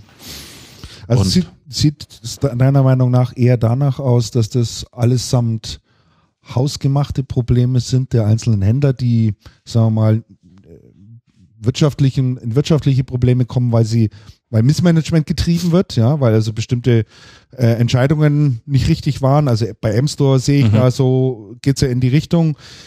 Ähm, und weniger daran liegt, dass man diese Produkte nicht verkaufen könnte. Klar sind die Margen eng, sind sie aber überall in der, in der Branche. Da ist Apple sicherlich keine Ausnahme. Ähm, aber deutet doch eher darauf hin, dass es nicht originär was mit Apple zu tun hat und deren Produkten und engen Margen zu tun hat, sondern eher damit, dass Missmanagement betrieben wurde in den einzelnen Handelsunternehmen. Also ich würde sagen, es ist beides. Ne? Wenn du, wenn du wenig an Produkten verdienst und, und, und wenig hängen bleibt, da machen sich natürlich dann Fehlentscheidungen schneller bemerkbar, als wenn du riesige Gewinnspannen hast und riesen viel Geld äh, verdienst. Da kannst du natürlich dann auch dir die ein oder andere äh, Fehlentscheidung im Management äh, erlauben. Ne? Aber wenn, wenn, wenn du schon eng auf Kante rechnen musst und dann kommt noch ein äh, Managementfehler, wie M-Store ja auch zugegeben hat oder wie jetzt Macworld, MacShark vielleicht sich an der Übernahme verhoben hat oder ein bisschen äh, bisschen übertrieben hat, dann äh, wird das natürlich bestraft. Da werden Fehler dann schneller bestraft, als, als äh, wenn die Riesengewinne äh, mit deinem Produkt machst. Ne? Mhm, mh. das ist also du, du brauchst, wenn du Apple verkaufst, als, als, als Apple-Händler irgendein dienstleistungslastiges Zusatzgeschäft, sonst hast du, ja. sonst hast du verloren. Und Apple ist so ein bisschen so wie, das hat mein, das hat mein ähm, der Manager eines großen deutschen Distributors gesagt, der hat gesagt, mir Schwaben schwimme Zoo. Also die, die umgekehrte, die umgekehrte Brust. Nicht man, alles Wasser weg, sondern sehen, ne? alles, alles Wasser, her. alles Wasser her zu mir. Und so, und so ist halt Apple. Also Apple ist mit dem, ist mit dem Channel da nicht sehr generös. Die Umsatzerwartungen dafür, dass du, dass du Apple verkaufen kannst, sind von Apple-Seite gigantisch hoch. Was man auf der anderen Seite sagen muss, Apple hält den Channel absolut sauber. Das heißt, es gibt kein, oder so gut wie kein Graugeschäft und keine, und keine großen Möglichkeiten, die Preise zu verreißen. Man verdient aber absolut minimale Margen und Apple fährt gigantische Margen ein. Und ob das Margenmodell tatsächlich so ähm, sinnvoll ist, ist eine andere Frage. Und ob das Margenmodell nicht, ähm, nicht auch in der Masse voraussetzt, dass die Händler sehr viel perfekter sind, als so der normale Mensch perfekt ist, der nicht Jobs oder Cook heißt, also ich weiß es nicht. Also um es nochmal auf den Punkt zu bringen, die, ist das die, nicht. die Frage ist für mich ein Stück weit, arbeitet Apple selbst ein Stück weit intensiv daran, die, unabhängigen Apple-Händler auszutrocknen, Ah, ja, ich nicht. um Gegen- ihre Ah, eigenen. Nein. um ihre Nein. eigenen Mhm. Apple Also- Nein, nein, nach nein, vorne nein, zu nein. bringen oder Also was das Web, Das das. Web sagt zumindest, dass ähm, es seit Mai eine neue Verantwortliche gibt für die Apple Retail, Mhm. Retail Stores weltweit. Äh, Angela Ahrens heißt die Dame, Mhm. die sich sehr intensiv darum bemüht, jetzt das sogenannte das ähm, Retail-Erlebnis der Kunden wieder zu erhöhen. die Ähm, kommt die- ja, glaube ich, aus der Modebranche. Ja, kommt genau, Aus der die- Branche irgendwie. Also- Kommt ihr nicht von diesem Strümpfehersteller? Ja, irgendwas mit B B Wohl, B Burberrys. Burberrys, Genau. genau. Und äh, genau. auf jeden Fall, ähm, sie strukturiert jetzt einiges um, offenbar. Aber ist, aber die ist doch für Apple Retail, also für die Apple Für die Stores ist die Stores. Für die eigenen. Nee, auch auch für die Für anderen. die eigenen, nicht für die Händler, ich glaube aber nicht, dass die in eine, in eine österreichische Macworld-Filiale dann reinkommt, oder? Also, sag- also, also jetzt, jetzt pass auf, die, auch die M-Store, pass auf, die, die, jetzt ganz interessant, die M-Store haben sich, haben ihre Ladeneinrichtung und ihr Ladenkonzept gemeinsam mit Apple entwickelt. Ja. Das heißt, die haben auch die Sieht auch Laden, ähnlich aus, ja. das, die haben auch die, die, das ähm, Ladenmöbeldesign und so, das kommt alles von Apple. Die sehen haben das- tipptopp aus. Die haben das sehr, sehr ne? mustergültig gemacht, aber M-Store hat's trotzdem nur bedingt Also bei, bei M-Store, hinbekommen. glaube ich, ist unstrittig, dass die Probleme eher hausgemacht sind. Da wurden äh, eher größere Managementfehler begangen und das Unternehmen versucht ja tunlichst alles zu vermeiden, um hier irgendwie von Insolvenz zu sprechen und Bankrott. Äh, es nennt sich ja hier Sanierungsverfahren in Eigenverwaltung, was ja ein Stück weit positiver klingen soll. Und äh, bei den Filialen, die jetzt zugemacht wurde, eine davon ist ja eine in Leipzig, die in einem äh, Shoppingcenter, in so einem Einkaufszentrum drin liegt. Äh, dort wurde ja die Schuld auch dem Betreiber des, des äh, dieser Shopping Mall gegeben, ja, also die dort umbauen wollen und dann würde die Preise höher werden etc. pp. Aber und die weisen ja jeg jegliche Schuld von. Genau, und da hat sich ja jetzt äh, bei den Kollegen von Channel Partner auch die Managerin von diesem Center gemeldet aufgrund dieser Berichterstattung, hat gesagt, es ist keineswegs so. Also M-Store hat hier aus, aus eigenen Gründen heraus äh, gesagt, ähm, dass sie es zumachen und die Filialschließung ist in deren Verantwortung. Wir haben damit eigentlich überhaupt nicht, oder wir haben damit überhaupt nichts zu tun. Ähm, ja, also Also Apple arbeitet eigentlich ganz mustergültig. Ich bin hier gerade mal im Quartalsbericht Mhm. und, ähm, und lese, Apple hat ähm, im Bereich Retail, also ihre eigenen Läden, im ersten, im, in dem, im, im, im zweiten Quartal 5,227 Milliarden Dollar umgesetzt. Das ist leicht rückläufig gegenüber dem Vorjahr, aber der Gewinn ist doch deutlich, ähm, deutlich nochmal gestiegen, nämlich sie machen Operating Income aus den 5,2 Milliarden 1,15 Milliarden. mh. Das ist schon ordentlich. Jetzt die interessante Frage, ähm, wie ist denn bei Apple die interne, hausinterne eigene Marge? Das heißt, gönnen die sich genauso wenig Marge wie die, wie sie ihren Partnern gönnen oder, oder machen, die- arbeiten die mit Herstellermargen? Das wäre ja irgendwie dann im Vergleich so ein bisschen unfair. Und was mich dann auch interessieren würde, es wird aber nicht detailliert, leider, ist ähm, im Bereich Retail, was tatsächlich ähm, Produktumsatz ist, ähm, im Vergleich zu Serviceumsatz wäre auch Mhm. mal ganz interessant. Brauchst du Apple Strom, da- Ja, aber Hier ist eine Steckdose zumindest. Hier ist eine oder da. ja, ich suche nur mein Stromkabel. Oder hinten ist auch ich meine, eine. dass ich das vorher schon ausgepackt habe.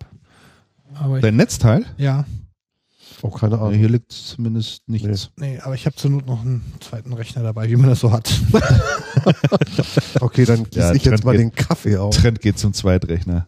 Also dann können wir eher festhalten, dass es hier sich in diesen Fällen jeweils um hauseigene Probleme sozusagen handelt, die nicht richtig gemanagt wurden und dann zu diesen großen Problemen geführt haben und weniger der Fall ist, äh, dass wir der Meinung sind, dass hier Apple in irgendeiner Form in Anführungszeichen Schuld daran hätte, ähm, dass die jetzt kommt er noch mal rein.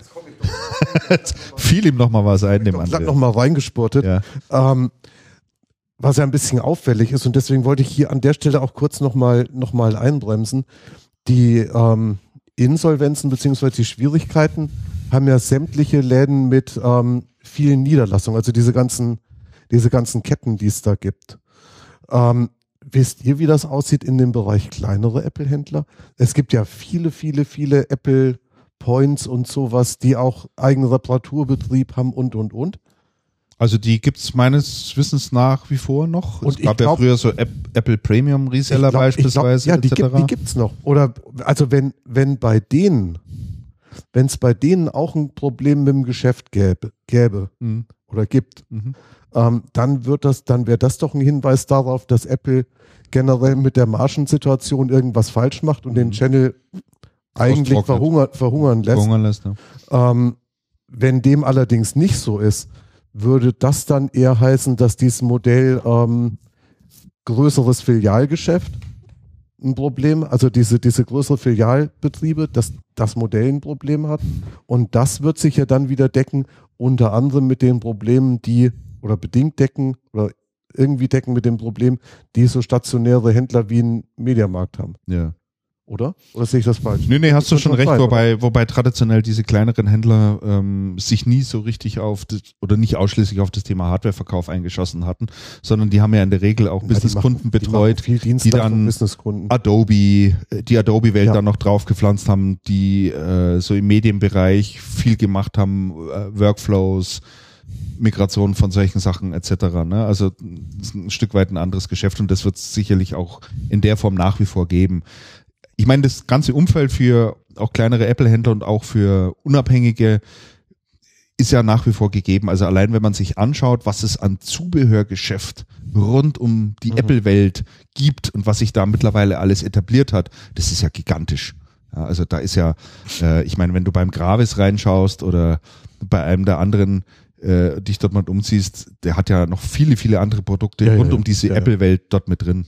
Also. Äh, da kann man ja, denke ich, sicherlich noch einiges machen. Was übrigens nicht ganz so, ich höre jetzt auf, ich tue jetzt den Kaffee aufgießen Ja, und ihr, Kaffee geht, auf. ihr geht zum nächsten Thema. Wir gehen zum nächsten Thema, nämlich zu einem, äh, das der Markus vorhin schon äh, ein bisschen anklingen hat lassen. Und zwar geht es um das Thema PC-Spezialist. Auch hier findet äh, seit geraumer Zeit so ein bisschen ein Wandel statt. Nicht ein bisschen ein Wandel statt, sondern ein sehr starker Wandel statt. Ähm, wo es in der Richtung hingeht, dass die PC-Spezialisten nicht länger reine franchise-basierte Hardware-Händler sind, sondern sich in Richtung dienstleistungsorientierter, äh, dienstleistungsorientierten Händlern bewegen. Und da ist äh, ziemlich viel Bewegung drin und äh, das gehen die auch ganz konsequent an. Und äh, ich glaube, du hattest unlängst auch mal mit Frank Röbers gesprochen, Markus, ne, zu Mhm. dem Thema. Ich hatte ähm, Frank Röbers, den ähm, Chef der Synaxon, also PC-Spezialist, äh, in Hamburg getroffen. Dort hat er ein, ähm, ja, einen, äh, ein Ladengeschäft ähm, in der ähm, in Hamburg 101. Dort wird ausschließlich äh, Dienstleistungen angeboten ähm, und, und repariert. Man konnte dort auch Produkte kaufen, in dem Sinne, dass ähm, wenn man zum Beispiel jetzt sagt, ich hätte gern die und die Installation, dann werden die Produkte beim Kunden zu Hause auch installiert, aber man kann die nicht kaufen dort. Also es gibt kein einziges Produkt, steht dort zum Verkauf.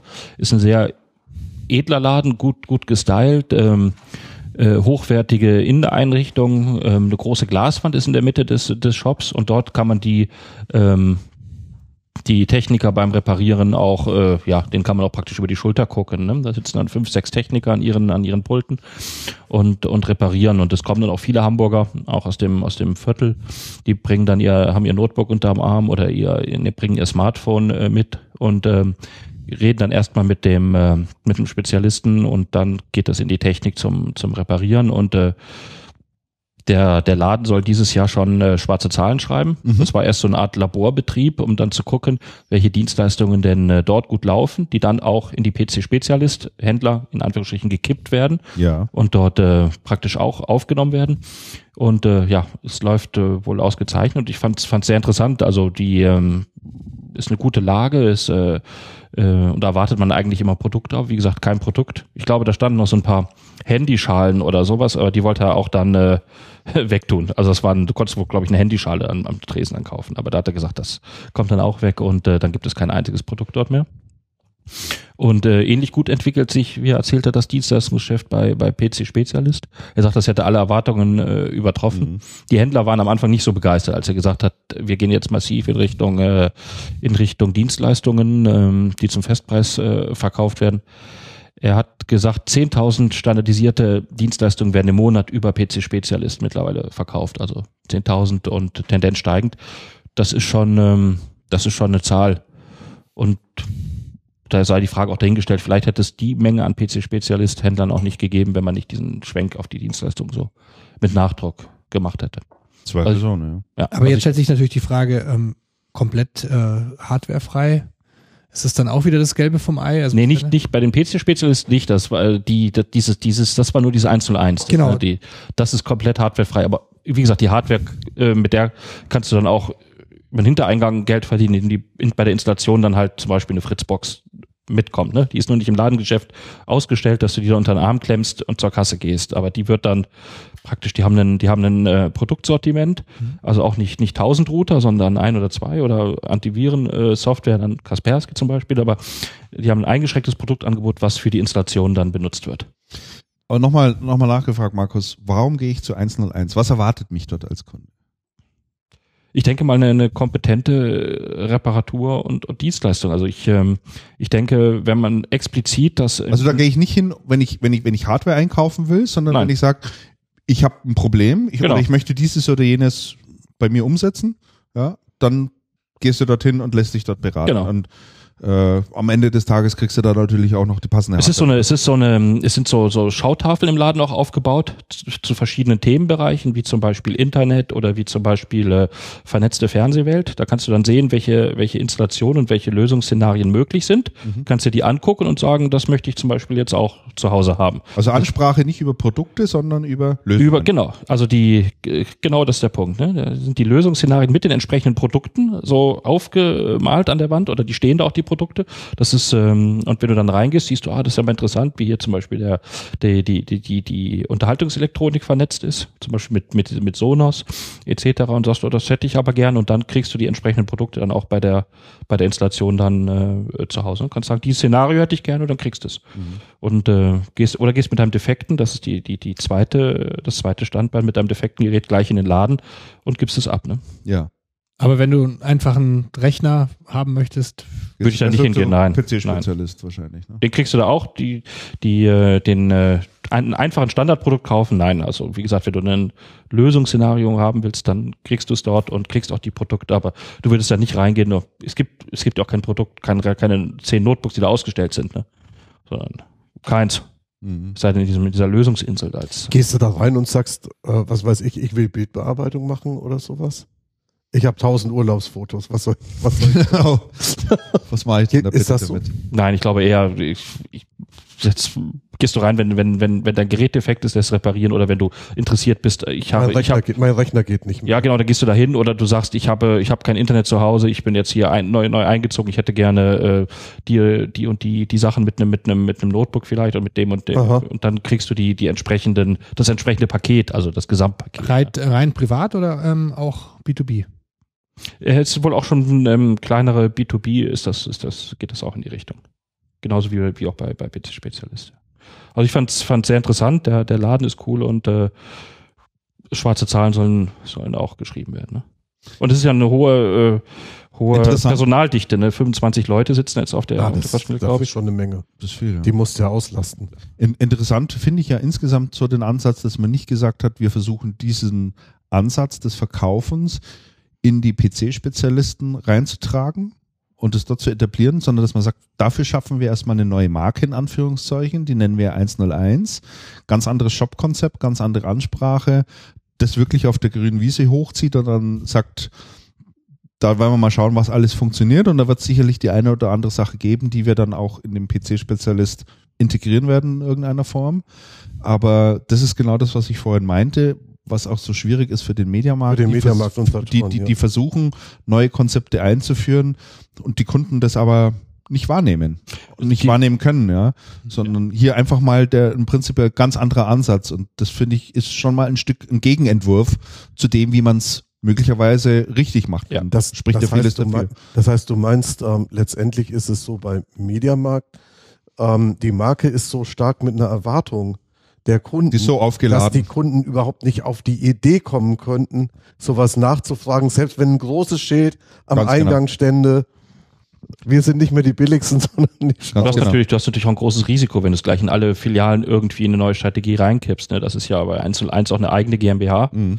Da kannst du natürlich, wie Frank Röbers gesagt hat, auch mal ursprünglich als Laborbetrieb geplant, kannst du natürlich auch mal mehr experimentieren, ja. als wenn du sagst, ja, ja. jetzt äh, Mediamärkte, jetzt deutschlandweit machen wir ein völlig neues Konzept und blasen es rein. Das ist natürlich äh, schon, schon etwas riskant. Ne? Ja, aber wobei es in der anderen Branche hat es natürlich äh, äh, McDonalds sehr erfolgreich vorgemacht, ne? Diese McCafés eingeführt in den Mhm. ganzen Filialen und plötzlich sehr viel Grün halt installiert äh, bei ihrem alten Rot und Gelb und heute nimmt man auch McDonalds als durchaus auch mit gesunder Nahrung, also gesunderer Nahrung in den. Hätte ich, hätte ich im Übrigen nicht für möglich gehalten, als sie angefangen sind damit.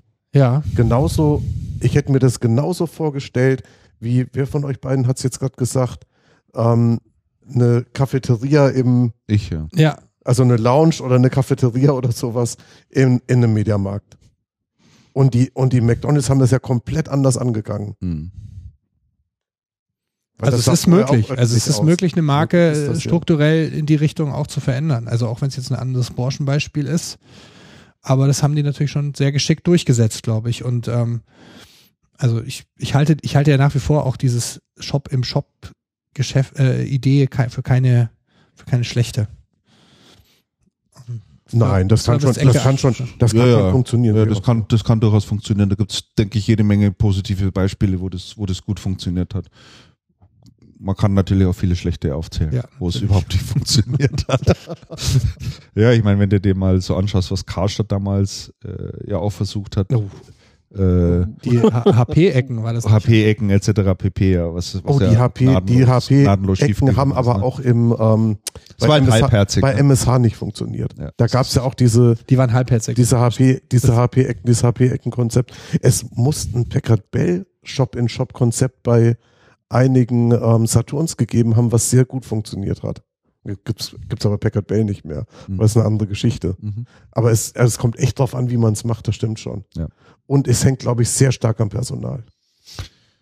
Ja, ich kann nur wieder darauf zurückkommen. Also wenn man sowas auf der grünen Wiese sozusagen erstmal hinstellt, muss man eben ganz anders denken und ein, ein, ein ein vollständiges Konzept abliefern, eine vollständige Lösung etablieren, um das, um das zum Fliegen zu bringen und äh, kann sich nicht darauf verlassen, dass man Teile des bestehenden Systems irgendwie dafür nutzen kann und der Kunde es schon irgendwie merken wird und Ja. irgendwie wahrnehmen wird, dass da Nein, was das- passiert. das Insofern halte ich den Ansatz einfach für, für wesentlich klüger und äh, ja. Der Manfred Wenninger ist auch gerade, äh, der hört da hier auch live zu und hat gerade noch mal kurz gechattet, ähm, hat da noch zwei Informationen mit reingeschickt zu der Mitarbeiterzahl, die du genannt hast. Äh, Markus äh, sagt dann noch, die Anzahl ist inklusive der B2B-Mitarbeiter und die sitzen alle in Schloho. Schloho Mhm. ist die Abkürzung für Schloss Heute. Holte. Genau, es sind nicht 25 Leute jetzt in der Filiale, sondern das ist auch. Ganz genau. Gut, also dann ähm, werden wir das sicherlich auch mal weiter verfolgen, wie es da vorangeht und wie sich das entwickelt, aber ähm, ist zumindest eine vielversprechende Strategie, so wie sich das anhört. Und wir wissen ja auch, äh, das Management dort macht sich immer große Gedanken, sind große Strategen, verstehen auch ehrlich gesagt viel von ihrem Geschäft und äh, können einem das auch glaubwürdig vermitteln. Wir, wir sollten bei Gelegenheit mal nachfragen, ähm, wie sich das, oder wisst ihr das, wie sich das ähm, Online-Shop-Geschäft entwickelt hat. Kann ich nichts dazu sagen, also weiß ich Aber Ah, das, sollten wir, nicht. das, wird, das wird mich nämlich interessieren. können wir sicherlich Das wäre für die nächste Sendung Stelle vielleicht mal ganz interessant. Okay, ok. So, Kaffee ist wieder ausreichend da. Kaffee ist ausreichend da. Wenn du jetzt mal deine Quarktasche, Ja, ich wollte gerade sagen, der auf der du uns schon seit zwei Stunden hier scharf machst. wenigstens denke ich an euch. Schau her. So, jetzt äh, das nächste Mal erwarten wir dann natürlich ein Frühstücksbuffet hier bei dir, Andrea. Ja, ist okay. Also ich habe im Angebot Apfeltasche, äh, Rosinenschnecke, Quarktasche. Also ich würde gerne, Ja, nimm, nimm, wenn du nimm, mir nimm dir, ja, nimm was, was du möchtest. hier so, Ja, nimm sie dir. vielen Dank. Bitteschön. Markus? Äh, danke. Gar Später. nichts. Später. Andreas? Ich nehme Quarktasche oder Rosinenschnecke? ich nehm eine Quarktasche. Nee, ich nehme eine Rosinenschnecke. Also gut. Davon haben wir ja auch zwei. Jo. Ich mag nämlich auch ganz gerne die Rosinenschnecken. So, jetzt haben wir alle dann schöne pappige Hände. Mhm. Und dann schmatzen wir wieder. Dann Dann schmatzen wir wieder und kriegen wir wieder einen Anschiss. Sie, Sie wieder Äh, müsst ihr immer während der Sendung hier essen, ist ja grauenhaft. Naja, äh, muss sein. Hm.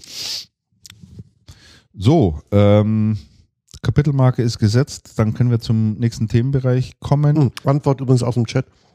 Ähm, B2B, äh, äh, Quatsch.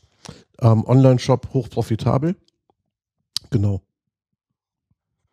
Nachdem wir den Start und. Spreng vergangenes Jahr vorgenommen haben. Vom, ähm, vom Andreas Wendinger. Ja. Okay. Ja, vielen Dank noch für das Feedback, Andre Andreas. So. Themenbereich Amazon. Äh, auch immer wieder gerne genommen, aber ähm, da tut sich einiges und ich fand eine Meldung vor allen Dingen sehr interessant. Ähm, da geht es um das Thema, warum Amazon so oft Fälschungen versendet. Habe ich mir gedacht, hä? Wieso versendet Amazon Fälschungen? Was passiert denn da? Ja, und dann haben die mal so einen Bericht darüber gebracht, dass es wohl ähm, zunehmend Beschwerden seitens der Kunden gibt, die sagen, ich habe hier äh, Markenware bei euch bestellt und bekomme jetzt hier irgendwie so ein Imitat zugeschickt. Von Amazon, Äh, von selber Amazon selber? Oder von Amazon-Händlern. Nein, nein, pass mal auf, die Geschichte geht so und ähm, da hat jetzt, da, da haben die jetzt mal ein bisschen, bisschen nachgeforscht, woran das liegt oder was, was da eigentlich so vor sich geht. Und äh, die Sache ist also folgende. Die Markenhersteller haben Produkte in den Amazon-Lagern sitzen. Der Kunde bestellt irgendwie etwas und plötzlich ist der Lagerbestand des Markenherstellers leer.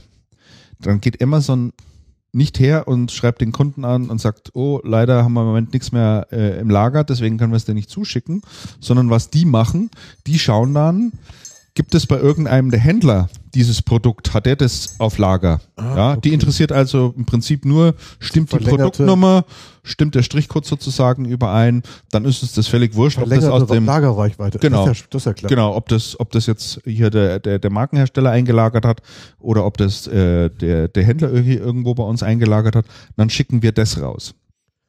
Da waren jetzt Ah, wohl einige Händler spannend. dabei, die das dafür genutzt haben. Äh, die haben gesagt, okay, dann nehmen wir hier mal irgendwelche B- oder C-Ware, die irgendwelche Defekte aufweist oder äh, halt sonst irgendwie nicht in Ordnung ist und lagern die mal bei Amazon ein. Und irgendwann wird der Zeitpunkt kommen, in dem der Lagerbestand des Markenherstellers nach unten geht und dann wird Amazon auf unsere Ware zugreifen und den Kunden zuschicken. So auch geschehen. Die Kunden bekommen das Produkt, stellen fest, oh, totaler Mist hier, ja, das ist ja irgendwie total defekt und dieses und jenes funktioniert nicht und schicken es zurück. Was ja dann passiert, ist, dass der Markenhersteller dafür gerade stehen muss. Das heißt, der kriegt das Produkt irgendwann äh, auf den Hof geschmissen, ja, wird ihm gesagt, hier, das ist kaputt, das musst du reparieren oder sonst irgendwas, nimm es jedenfalls irgendwie zurück. Und der Händler bekommt das gut geschrieben. Und natürlich zum, zu dem Preis, zu dem das natürlich dann auch verkauft wurde. So haben wohl einige Händler hier äh, Ware reingeschmissen in die Amazon-Lager, äh, von denen die von vornherein wussten, dass die nicht so richtig in Ordnung sind. Und ähm, da haben jetzt einige Markenhersteller dahingehend reagiert, dass sie mitunter auch ihren Händlern untersagen, an dem FBA-Programm von Amazon teilzunehmen. FBA heißt Fulfillment by Amazon. Äh, diese Sachen dort mit einzulagern, äh, weil es immer wieder diese Schwierigkeiten gibt. Und ich bin ehrlich gesagt immer wieder erstaunt, wie fantasievoll Wie dumm dreist Und dumm wie, wie dreist. manche Leute sind. Und, und, und, wie äh, erfolgreich das dann klappt. erfolgreich solche Sachen mitunter Zumindest für eine ausgenutzt Zeit. werden. Ne? Wahnsinn. Und da kann natürlich Amazon auch überhaupt kein, ähm, kein Interesse dran haben, dass dieses Thema Boah. hochkocht und sich breit macht, Nein. weil das natürlich einen zu einem extremen Vertrauensverlust führt. Amazon als Fake-Waschanlage. Ja, als Fake-Waschanlage. Ne? Wahnsinn. Ah, Äh, das ist ja, das ist ja echt nicht zu fassen. Also das ist jedenfalls der Grund dafür, wenn ihr der eine oder andere mitbekommt, dass da so ein bisschen was äh, gerade im Argen ist. Ähm, so läuft es derzeit ab. Tja, dann gab es einen ganz interessanten Vortrag und den wollte ich auch noch mal kurz hier aufrufen. Halt, müssen wir schnell zurückblättern. Marco schreibt gerade schon einen Eintrag für sein Online-Magazin, oder? Mhm. Aber immerhin Magazin. Und zwar wurde ein, ein, äh, ein Vortrag gehalten auf einer Tagung der Logistik- und Paketdienstbranche. Äh, dort hieß es Amazon-Packstationen demnächst bei Aldi. Oh, Also folgendes, bei den rund 4300 Aldi-Filialen äh, sollen demnächst außerhalb oder direkt am Gebäude dran sozusagen äh, jeweils Amazon äh, locker hingestellt werden, 500 Stück jeweils pro Filiale, also 500 Donnerwetter. Schließfächer sozusagen, Mhm. in denen der Kunde seine Amazon-Pakete abholen kann. Ähm, Hintergedanke ist derjenige, einerseits kommen sich Amazon und Aldi nicht in die Quere. Aldi hat ein eigenes Sortiment, in der Regel ein Sortiment, was Amazon nicht im nicht verkauft. Also insofern kommt es sich nicht in die Quere, aber viele Kunden gehen eben zu Aldi, um dort einzukaufen. Und da fand man es eben ganz schön und praktisch, dort gleich Schließfächer anzubieten, in dem dann eben die Amazon-Pakete auch drin liegen. Es hat jemand mal nachgerechnet, ähm, was denn das bedeuten würde, auch für die DHL, äh, weil Amazon würde dann mit einem eigenen Logistikkonzept dafür sorgen, dass die Pakete in diese Schließfächer sozusagen reinkommt. Das wäre also nicht mehr Aufgabe von DHL. Und da reden wir um über etwa 200 Millionen Pakete jährlich, die DHL dann nicht mehr transportieren würde. Äh, da kommt natürlich schon groß, äh, große Summe zusammen. Da sprechen wir dann tatsächlich von rund 100 Millionen Euro pro Jahr, mhm. die äh, DHL dann nicht mehr bekommen würde, sondern das würde dann Amazon machen. Ja, das ganze Thema hat zu viel Diskussionen geführt, schon auf der Konferenz heraus, äh, auf der Konferenz und auch im Nachgang äh, ist es hier viel rumgegangen. Und dann kurze Zeit später hat sich herausgestellt, dass das Ganze ein Aprilscherz war. Nein. Ja, also da hat sich äh, ein, ein, ein Student, der sich mit dem Thema Logistik und dem Thema äh, ja, Zustellung, was gibt es noch für Möglichkeiten, um Kunden elegante Wege anzubieten, sich an die Ware ranzukommen. Ja. Mhm. Viele haben ja nach wie vor das Problem, dass sie nicht gerne über DHL bestellen, weil die Lieferqualität, ist die Lieferqualität schlecht ist oder es nicht beim Nachbarn hinterlegt wird, sondern man wieder in die Filiale muss und äh, oder man nicht benachrichtigt nicht wird. benachrichtigt wird oder das Paket vor der geschlossenen Haustür liegt. Wie auch immer, da hat wahrscheinlich der eine oder andere seine persönliche Leidensgeschichte. Also jedenfalls war da an der ganzen Geschichte nichts dran, aber trotzdem äh, scheint es so interessant gewesen zu sein, dass die ernsthaft jetzt über dieses ganze Thema nachdenken. Das ist also total der hat, interessantes Der hat da einfach mal so diesen Anstoß gegeben und sagt, macht das doch einfach mal. Ne? das ist ein super äh, interessantes Szenario, absolut.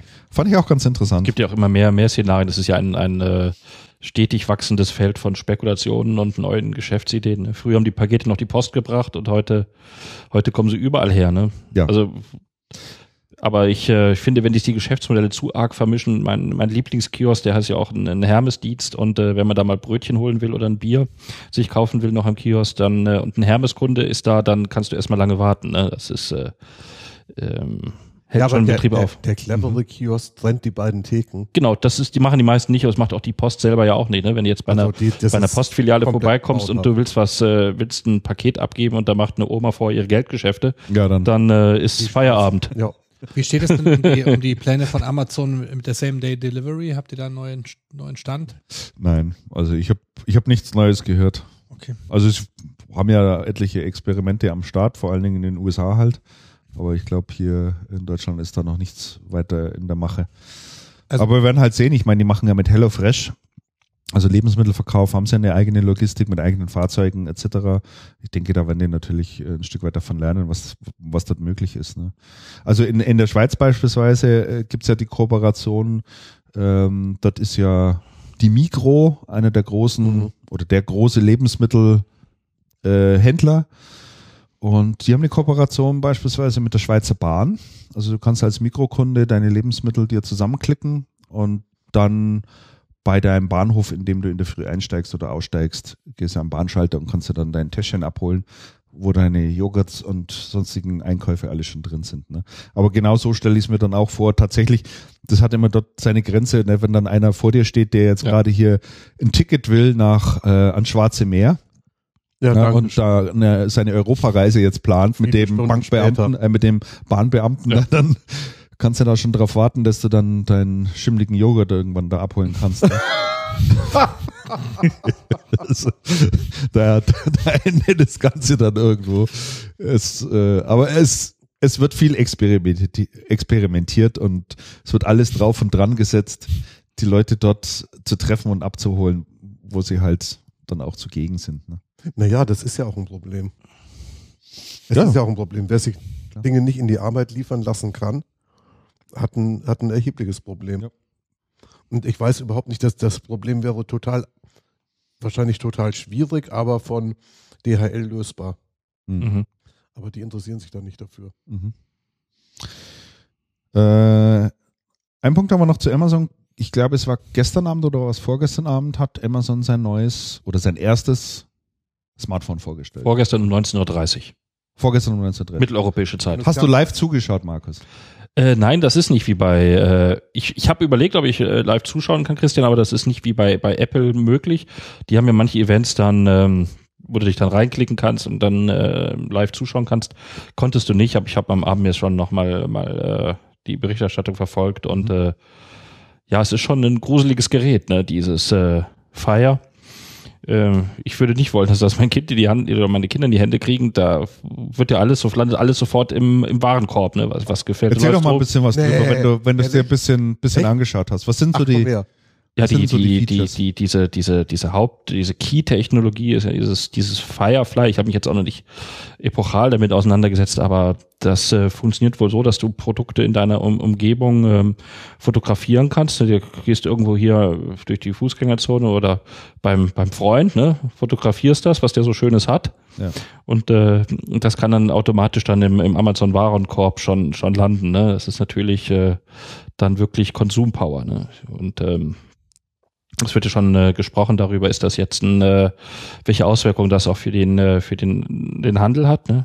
Ist natürlich, äh, wenn mit diesem Einkaufshandy da durch durch die Gegend wackelst ne, und alles landet dann in, bei, bei Amazon, ist das natürlich schon schon wieder eine Herausforderung. Es wird dir schon sehr sehr einfach gemacht, damit damit einzukaufen. Das ist natürlich auch der der der Sinn von Amazon, nicht dann ein, äh, ein Smartphone jetzt äh, auf den Markt zu bringen, was eine Konkurrenz zu zu zu zu Apple oder zu Android-Geräten ist, sondern um den eigenen äh, Warenfluss, nicht nur den der physikalischen Produkte, sondern auch der digitalen Dienste von, von Amazon weiter anzukurbeln. Ne? Es hat auch diese Shazam-Funktion, ähm, erkennt also Musikstücke, erkennt alles, also es ist ein Gerät, was du dann wann hinhältst und erkennt die Dinge um dich rum.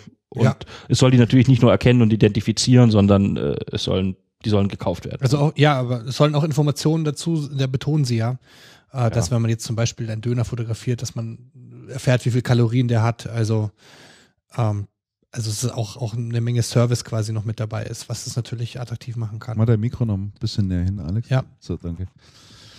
Ja, richtig. Also, äh, fangen wir mal von vorne an. Es ist im Prinzip normales Handy, genau, ein also normales Smartphone. du- du hast ja schon einem, einem, Telefonieren kannst Dieses, du auch damit. du hast ja. ja. bestimmt schon das Kindle Fire bedient, ähm, was ja ähm, quasi bunt ist und äh, mit den äh, mit die Apps, die da so so durchrotieren, Mhm. recht be- benutzerfreundlich und äh, schnittstellenstark natürlich vor allem und äh, genauso stelle ich mir die Bedienung also auch nach den Produktdemos hervor, also wie man so ein, so ein Kindle quasi bedient, wenn man jetzt ja so ein höherwertigeres hat, wo man quasi mit dem Finger zwischen den Apps ähm, herum äh, äh, ähm, fahren kann und die einzelnen Apps ansteuern kann. Ähm, ich habe das Kindle Fire habe ich im Einsatz und ähm, habe das auch connected mit allen möglichen Dingen, also sprich äh, natürlich meinem Amazon-Account, aber eben auch ähm, E-Mails und diesen ganzen Geschichten. Und muss schon wirklich sagen, ist ja auch äh, Skype und solche Sachen sind da auch mit dabei. Und das ist ja wahnsinnig benutzerfreundlich. Also ähm, das ist innerhalb von Minuten alles eingestellt. Es ist auch sogar ähm, ähm, Office-Funktionen, um, um Office-Dokumente zu, zu lesen mit dabei, ähm, auch teilweise zu bearbeiten. Also es ist im Prinzip ein voll funktionsfähiges Handy, was ähm, kinderleicht zu bedienen ist, auch um Apps zu erweitern ist. Ähm, ich würde sogar fast sagen, noch einfacher als, als Android, weil's, weil die Funktionen reduziert sind. Ja. Und insofern ist es auf jeden Fall ein, ein sehr relevantes, nutzerfreundliches äh, Telefon, auf jeden Fall. Also der wesentliche Punkt, äh, um es nochmal ein bisschen zusammenfassen, sind zwei Kernfunktionen, die dieses Handy hat, das übrigens nicht ganz billig ist, kostet 650 Dollar, wenn es nicht subventioniert ist. Ähm, die haben Exklusivpartner drüben in den USA, AT&T, mit denen sie es gemeinsam vermarkten werden. Dann kostet es, glaube ich, noch um die 200 äh, Dollar. Ist also jetzt kein Billig-Handy, wo man sagt, das wird jetzt einfach mal sofort in die Breite gestreut, schon, schon sehr hochwertig, auch von der gesamten Ausstattung her. Aber zwei wesentliche Kernfunktionen. Das eine ist eine sogenannte 3D-Funktion, auf die wir vielleicht gleich nochmal kurz zu sprechen kommen, die eine neuartige Form der Bedienung gewährleistet. Und das andere ist diese sogenannte Firefly-Technologie. Ähm, die Firefly-Technologie ist in der Lage, derzeit laut eigenen Angaben rund 100 Millionen verschiedene Objekte zu erkennen. Das heißt, äh, du hältst es irgendwo drauf. Wenn ich jetzt hier sage, mir gefällt die Kaffeekanne vom Andreas gut, fotografiere ich das Gekauft. einfach. Ist auch schick hier. Ne? Zack, gekauft. One-Click-Shopping Kann man lassen. und schon habe ich das drin. Bis dahingehend, dass ich sogar meinen Fernseher abfotografiere, auf dem Moment gerade irgendeine Serie läuft, die mir gefällt, wo ich sage, oh, ich habe hier reingezappt, was ist denn das hier eigentlich, was läuft denn da gerade? Äh, fotografiert das ganz einfach ab. Er erkennt, welche Fernsehserie schaue ich hier gerade an und bietet mir dann natürlich auch sofort an, die DVD zu kaufen oder äh, digital mir die Serien einzukaufen etc. Also das ist schon wirklich ziemlich spooky. Also ein Gerät, was die Privatinsolvenzen nach, nach, äh, Also das sind die falschen Hände, das sind die falschen Hände Und was von jemand gelegt. Kredite platzen Dann, lässt. dann, dann geht's richtig ab. Aber es zeigt natürlich auf der anderen Seite auch, in welche Richtung wir uns hier bewegen werden. Also das ist schon, das ist schon ein ganz großer Wurf in meinen Es Augen, ist- was, was es ist- Amazon hier Es gelingt. ist Augmented Reality nichts anderes Ja. und äh, gelebte und dann auch noch in der Breite kompatibel. Man stellt sich ja immer so vor, Augmented Reality sind irgendwelche Dinge, die nur schwer zu verstehen und einzusetzen und noch nicht was für Nerds und so. sind. Ne? Genau, aber Man braucht eine Brille und was weiß ich, keine Ja. Ahnung.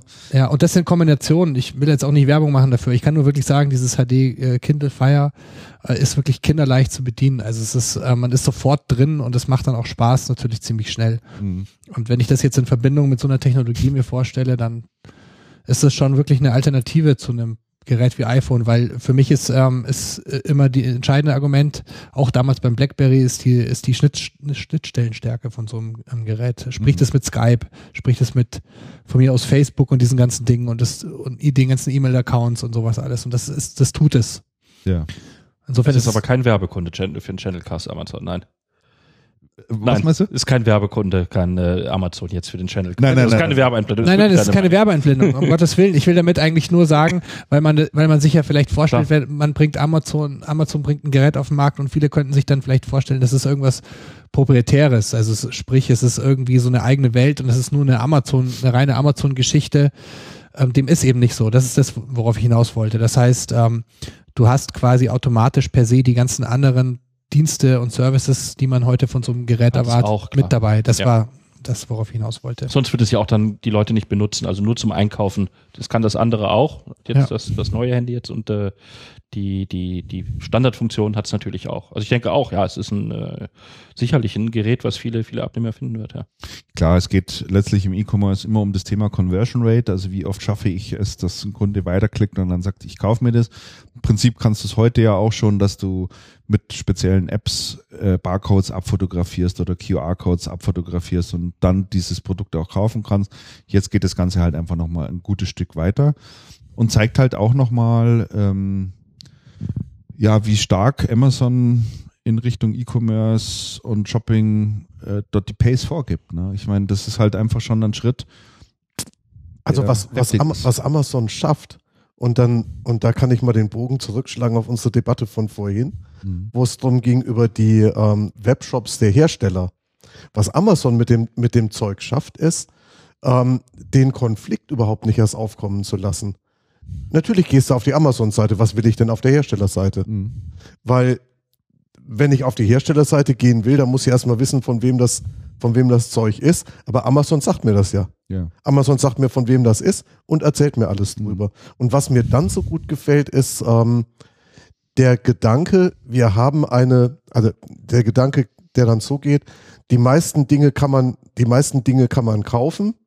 Wir sind die, die eigentlich alles verkaufen, was es so zu verkaufen gibt. Wir haben die vollständige Produktinformation. Das heißt, wir haben auch die Möglichkeit, so gut wie alle Dinge, die es so gibt, auch zu identifizieren. Also geben wir doch den, geben wir doch den Leuten auf einfachstmögliche Weise Zugriff auf unsere volle Produktdatenbank zum Identifizieren und natürlich können sie dann hinten dran gleich sagen, Grofik. Ja. Ich finde das, ich finde das gut. Ich finde das wirklich gut. Ich glaube, bei der, bei der Metro hat sich über solche Zusammenhänge noch, ähm, Nie eine Gedanken noch, gemacht. ja, vielleicht, Gedanken einer, gemacht, vielleicht der ein oder andere schon, aber Ist die Frage, aber, ob das wer, irgendwie aber wer das war und ist, wer das ne? gehört hat, ja, umzusetzen ist das selbstverständlich. Man Ja, sieht's ja, ja, um- Amazon hat's ja umgesetzt. Amazon hat's ja umgesetzt, aber die haben natürlich andere Wurzeln. Ja. Das ist richtig, aber die, aber die Metro hätte eigentlich das Sortiment, das Sortiment, die Finanzstärke und verschiedene sehr, sehr, sehr, sehr starke Brands um so eine Geschichte zu machen. Punkt. Ja, aber da kommen wir halt immer wieder Aber auf das, halt so auf das das alte Thema zurück, äh, dass halt so Unternehmen wie, nicht so. dass sie A nicht so denken und dass es halt Unternehmen wie Amazon gibt, die halt so disruptive Kräfte haben äh, und so schnell sind in ihrer Umsetzung und in dem, was sie Mhm. tun, dass wenn du da nicht schnellstmöglich eine Antwort findest oder etwas ähnliches anbietest, halt auch sofort bist vom spät. Fenster. Ne? Dann ist halt einfach zu spät. Ja. Ich meine, Yes. äh, auch die Taxizentralen, die jetzt hier alle auf die Straßen gehen und, und, und hier demonstrieren, etc. pp. Taxizentralen auch die hätten die Möglichkeit gehabt, so eine App zu machen Ah, ja. und anzubieten Die, und, Taxi, zur Verfügung die. Taxizentralen haben sich darauf konzentriert, die Taxifahrer auszuplündern. Ja, Und jetzt ist ja jemand anders gekommen, Ja. der die Taxifahrer angelockt hat und die jetzt ausplündert. ja, ja. Ganz genau, aber äh, ich meine, prinzipiell hatten beide die Wahnsinn. Möglichkeiten. Ja, aber selbstverständlich. die Taxizentralen haben halt gesagt, nee, nee, das wird immer so weiterlaufen. Ne? Und das Ja, da hat kein das ist Mensch über irgendwas nachgedacht. Microsoft hatte auch mal die Möglichkeit, iTunes zu starten. Ja, ja, ganz genau. Ja. Ja. und ich meine, äh, die haben Ja, ja, sie mit, haben ja inzwischen mit sowas Zoom äh, ja auch mal, auch mal einen Versuch gestartet, ne? Nur die Geräte wollte halt einfach überhaupt irgendwie gar niemand haben. Sie haben auch nicht versucht, sie zu verkaufen. Nein, nicht wirklich. Das stimmt schon. Also muss man auch mal dazu sagen. Ich glaub, weiß jetzt bei, das bei, beim, beim, beim Ding ja ein Stück weit anders ist hier beim, äh, na, wie heißt der, ein Tablet, Dingsbums da, Notebook, ähm, Ach, bei dem, bei dem Microsoft Tablet, genau. Da ist das wie anders. heißt denn das? Surface. Surface, ganz genau. Also ein bisschen anders. Also merkt man schon, da tut sich auch ein bisschen was. Ja. Die, die, ähm, die interessante Frage ist doch, ist doch die, die Amazon, die Amazon halt ständig neu beantwortet und ständig neu stellt. Was sind meine Assets? Ja. Und was kann ich mit denen noch alles machen? Mhm. Warum gebe ich nicht aller Welt Zugriff in allen möglichen Situationen auf meine Produktdaten? Ja. Warum nicht? Ja. ja klar. Machen. Die sind nichts Geheimes. Nee, und erschaffen halt völlig neue Geschäftsmodelle. Man muss bloß strukturiert den Zugriff geben, so dass die Komplexität die Menschen nicht erschlägt und dass es halt ganz einfach ist. Ja, vor allem, ähm, stellt sich jetzt mal vor, in der nächsten Stufe, wenn das ähm, Telefon sich einigermaßen gut etabliert im Markt, dass dann natürlich die nächste Stufe wäre, dass man diese Geräte subventioniert raushaut an die ganzen Kunden. Also man könnte ja ohne Ja. Probleme in die Als Breite Prime-Kunde wirst du irgendwann das einfach mit ins. Paket gelegt Ja. bekommen. Ja. Äh, Und da wird es heißen, das schenken wir dir im Übrigen, weil du so ein toller Kunde bist. Seid Äh, ihr schon Prime-Kunden? ja, Ja, Echt? schon immer. ich nicht. Nein. Schon Seit, immer. seit, seit Einführung. Nein, ich Aber- kaufe auch nicht so viel bei Amazon. Ich habe es ja schon erzählt. Also Aber bei ich mir kommen auch nicht so die, die Cornflakes per Amazon nach Hause. Im Abonnement. Was ich, was ich einfach sehr praktisch finde. Also dieser Komfort. Aber interessant ja schon, dass Amazon über die, und ich meine, dieses Unternehmen besteht jetzt auch seit 20 Jahren, das ist schon eine lange Zeit, ähm, über diese ganze Zeit immer wieder oder immer die Strategie gefahren hat, das Vertrauen der Kunden zu bekommen. Mhm. Und, und es ist interessant zu sehen, wie viele andere Online-Shops versuchen, dieses Kundenvertrauen zu bekommen, indem sie Billiger 25 verkaufen. verschiedene, ja, und 25 verschiedene Siegel noch draufpappen, ja, von TÜV über Trusted Shops, I don't know. Auf Amazon findest du solche Siegel nicht. Das brauchen die nicht. Die haben, machen das einfach so, ne? Schon, schon toll. Ja, die haben halt, die haben halt sehr früh doch einiges richtig gemacht. Ja. Also insofern. Und, und sagen wir mal so, der Mediamarkt, um darauf nochmal zu kommen, hatte ja früher diesen Status auch und hat gerade in ländlichen Regionen den Status noch immer. Hm. Da, also viele Kids auf dem Land finden, finden diese großen, diese großen Saturn-Shops in, in den Städten immer noch toll und fahren auch dahin, um sich die anzugucken. Die würden ja auch vermisst werden, wenn es die nicht mehr gäbe. Hatten wir in der letzten Sendung schon, schon besprochen. Die Umfrage, die, äh, welche großen Retailer würde man denn äh, vermissen, wenn es sie nicht mehr geben Ja. würde? Und da waren dann, glaube ich, nur, nur drei, die, die, die von den Kunden angegeben wurden. Das man aber schade, wenn es sie nicht mehr geben würde. Und das war unter anderem halt auch Richtig. Mediamarkt. Und man hat halt irgendwann aufgehört, man hat halt irgendwann aufgehört, ne? über, über die Kunden nachzudenken und ähm, über Innovationen, die anders sind als Preisaktionen oder Konditionenaktionen und das ist halt bitter. Hm. Wobei die Diskussion, habt ihr das verfolgt bei Amazon? Die Diskussion über Amazon, wie Amazon die Buchverlage behandelt? Ja. Mhm. Also die fand ich ja auch ein bisschen, also ich fand die, das Verhalten etwas erschreckend, aber doch überhaupt nichts Neues, wenn man, wenn man sich anschaut, wie die, ähm, kur kurze, Vor kurze, kurze Vorbemerkung. Muss kurz erklären, ja. Ähm, Amazon hat einen, hat einen Streit mit verschiedenen Großverlagen. Unter anderem, ich glaube, Hachette Media aus Frankreich, was ein weltweit sehr großer Verlag ist. Und zwar haben sich die Verlage geweigert, auf die Konditionen von Amazon einzugehen, Mhm. die also mehr Marge wollen, höhere Rabatte wollen, was dasselbe ist, ähm, und, und verschiedene, und verschiedene Konditionen. Die Verlage haben gesagt, pass auf, Freunde, irgendwo, irgendwo reicht's, wir haben da jetzt keinen Bock mehr drauf. Und ähm, Amazon ist dann hergegangen und hat erstens die ähm, zu den, zu den Produkten der Verlage Alternativen promotet, die Produkte als nicht lieferfähig angezeigt und hat halt angefangen, schrittchenweise ähm, das zu tun, wo die Verlage jetzt sagen, Amazon erpresst uns. Und da haben wir eigentlich keine Lust drauf. Der normale Bachhandel, äh, der normale Buchhandel ähm, geht den Bach runter. Und Amazon macht, macht hier rechts und links alles platt und hat uns, hat uns komplett in der Hand. Und man spricht tatsächlich von Krieg zwischen den Verlagen, zwischen den Verlagen und Amazon. Ja. Und dann wiederum, wenn man sich das so anhört, ist das alles irgendwie ganz schlimm. Wenn man sich dann aber auf der anderen Seite anschaut, mit welchen Bandagen ähm, im Handel generell gekämpft wird, wenn es um, wenn es um Lieferverträge geht oder um, um Listungen, ähm, wie es bei, wie die Konditionenmodelle, was weiß ich, bei einer MSH aussehen, die ja für die Hersteller nicht so rasend attraktiv sind ungefähr, äh, unbedingt, wenn der Absatz nicht stimmt, dann muss man sagen, da tut sich ja irgendwas, was ein sehr bekannter Mechanismus.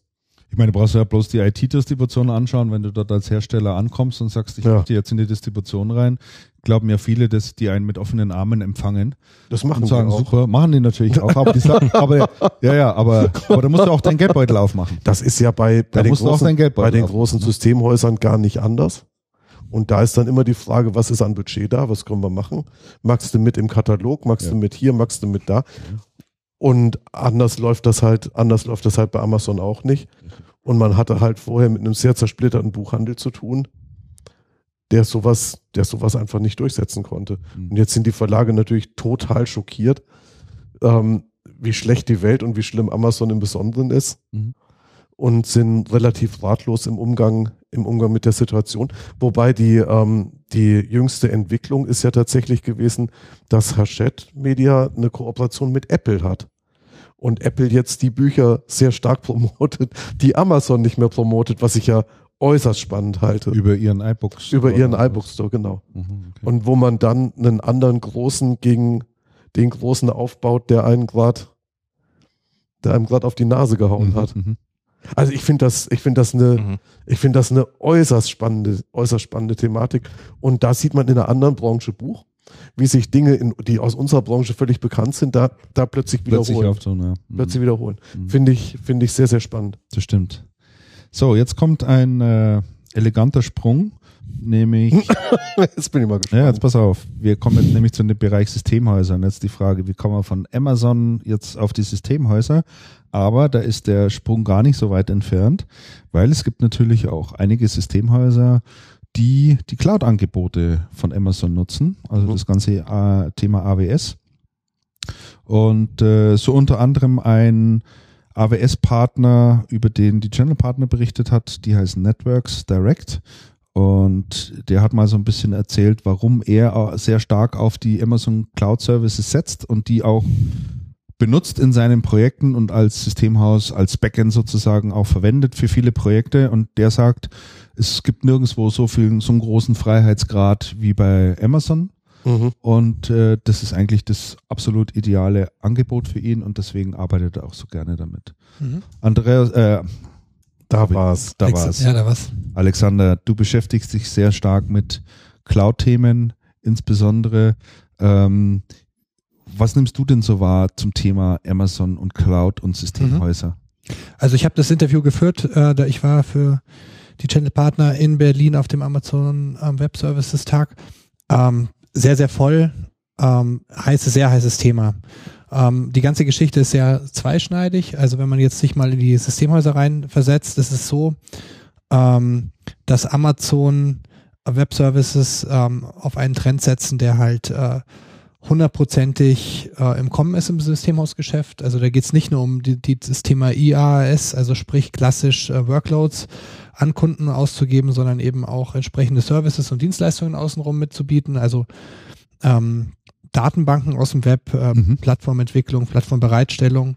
Ähm, lange Rede, kurzer Sinn, das läuft alles, wir hatten das Thema vorher rein di ähm, direkt über Amazon und die Partner sind alles nur reine Beratungspartner, die haben nicht mal ähm, Servicetechniker vor Ort, die helfen quasi nur den Kunden mit, äh, diese Leistungen quasi mit auf die richtigen Sachen zu klicken. Also sie sind da nirgendwo nicht mal wie bei Office 365 dann irgendwie äh, an den Umsatzströmen beteiligt, sondern ähm, man kriegt nur rein als Amazon-Partner hier für Dienstleistungen ähm, äh, ähm, eben seine, ähm, seine, seine Bonusse. Allerdings ein sehr attraktives Geschäft und auch noch ein sehr vielversprechendes Geschäft, weil es insgesamt in Deutschland noch nicht so viele Amazon-Partner gibt. Ähm, Im Vertriebsumfeld, das sind ungefähr 30 bis äh, 40, 50. Zweischneidig deswegen, weil alle Partner gemeinsam ähm, sich darüber beschweren, dass ähm, Amazon nach wie vor rein für Public Cloud steht und äh, entsprechend auch in Deutschland noch kein eigenes Rechenzentrum hat. Äh, man greift hier in der Regel ähm, also auf ein Netzwerk von Rechenzentren zu, äh, zu. Die Kunden können entscheiden, wie weit sie das gespannt haben wollen. Das Netzwerk hat jeweils Vor- und Nachteile. Ähm, und daraufhin hat jetzt ähm, Amazon reagiert und hat jetzt angekündigt, sich damit intensiv auseinanderzusetzen. Zumindest, ich bin mir jetzt nicht ganz sicher, ob es offiziell angekündigt war, aber es ist auf jeden Fall durchgesickert, in Deutschland ein Rechenzentrum dafür aufzubauen. Mhm. Und ähm, also die ganze Geschichte geht letztlich darum, dass dieser Trend äh, IAS, PAS sich zunehmend ähm, äh, durchsetzt in den, in den Unternehmen. Äh, ist natürlich sta stark Fachabteilung, Fachabteilungsgetrieben in den Firmen, in den Kundenfirmen, die quasi einfach die IT-Leistung flexibel aus dem Web buchen können. Also je nachdem, entweder wenn es um Desktops geht, beispielsweise einfach die Desktops zu virtualisieren, Mhm. bereitzustellen. Andersrum, wenn es um Anwendungsentwicklung geht oder eben auch ähm, ein Online-Shop zum Beispiel, der eben nur zu bestimmten Jahreszeiten eine stärke, stärkere Auslastung braucht, kann man sich da entsprechend sehr, sehr günstig, äh, da ist Amazon ähm, äh, das der günstigste Anbieter im Markt mit der günstigste Anbieter im Markt, ähm, kann man sich das halt entsprechend schnell und leichter zubuchen. Und insofern sind diese Themen sehr, sehr heiß. Ähm, ähm, es gibt nicht wenige Leute, die natürlich sagen, dass in, in ein paar Jahren die gesamten ähm, also weite Teile der IT, äh, der standardisierten IT äh, übers Web bereitgestellt werden. Und das ist natürlich ein sehr attraktives Geschäft für Systemhäuser. Und ähm, Amazon ist in dem Umfeld in Deutschland im Partnergeschäft noch wahnsinnig ähm, persönlich aufgestellt. Das Team ist also wirklich, da kennen sich alle, da kann man auch quasi äh, auch noch im Gegensatz zu sowas wie Azure, was ja von Microsoft, was ja quasi ähm, ein Wettbewerbprodukt dazu ist, Mhm. kann man wahnsinnig flexibel seine Wünsche und Vorstellungen und hier braucht man noch eine Schnittstelle und hier brauchen wir noch ähm, vielleicht eine andere Oberfläche für den Kunden, kann man sich da sehr schnell ähm, mit Amazon eben einig werden und das ist deswegen das ist ein sehr, sehr attraktives Geschäft für die Systemhäuser. Und ähm, ich habe mich eben mit diesem Partner unterhalten und der hat mir da auch ein bisschen einen Blick hinter die Kulissen gewährt. Mhm. Und ähm, das Spannende ist halt nach wie vor, und das war ja auch meine Kritik an Amazon, ähm, dass dieser Channel nicht wirklich existiert. Also der Channel existiert zwar, ähm, wie, wie wie schon gesagt, auf einem persönlichen Wege, aber Amazon hat auch ein Partnerprogramm, aber Themen wie ähm, Projektschutz, Lead-Generierung sind zwar offiziell irgendwo da vielleicht in den Verträgen drin, aber sind noch gar kein Thema. Das Hältst heißt- du hältst du es für möglich oder denkbar, dass, dass das weiterentwickelt ja, wird die, und die sind ausgebaut da wird? sehr intensiv dran, ja. Ich habe da auch, ich habe gerade dummerweise den Namen nicht im Kopf. Herr, Herr Geyer heißt er, glaube ich. Der, der Martin Geier. Martin ich, Geier, ne? genau. Ist der Geschäftsführer hier. Ja, genau, mit dem habe ich mich auch darüber unterhalten. Es ist wirklich schon sehr interessant, weil es ein wahnsinnig attraktives Geschäft, also eigentlich für jede Art von Systemhaus ist. Ähm, dadurch, dass es halt ein Beratungsgeschäft ist, kann man da relativ schnell ähm, Know-how sich aufbauen über Amazon ähm, und bei, bei Kunden punkten, ähm, weil die sich halt sehr, sehr intensiv mit diesen Themen auseinandersetzen.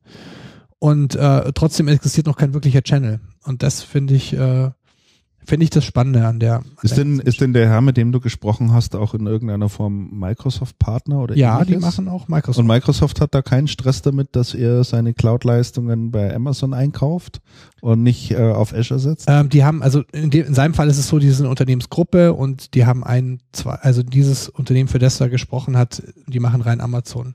Aber prinzipiell ähm, ist es, also die haben das getrennt quasi voneinander. Aber ähm, ich könnte mir schon vorstellen, dass es ein sehr großes Problem ist insgesamt. Also weil Microsoft, die arbeiten ja da komplett anders in dem Mhm. Umfeld.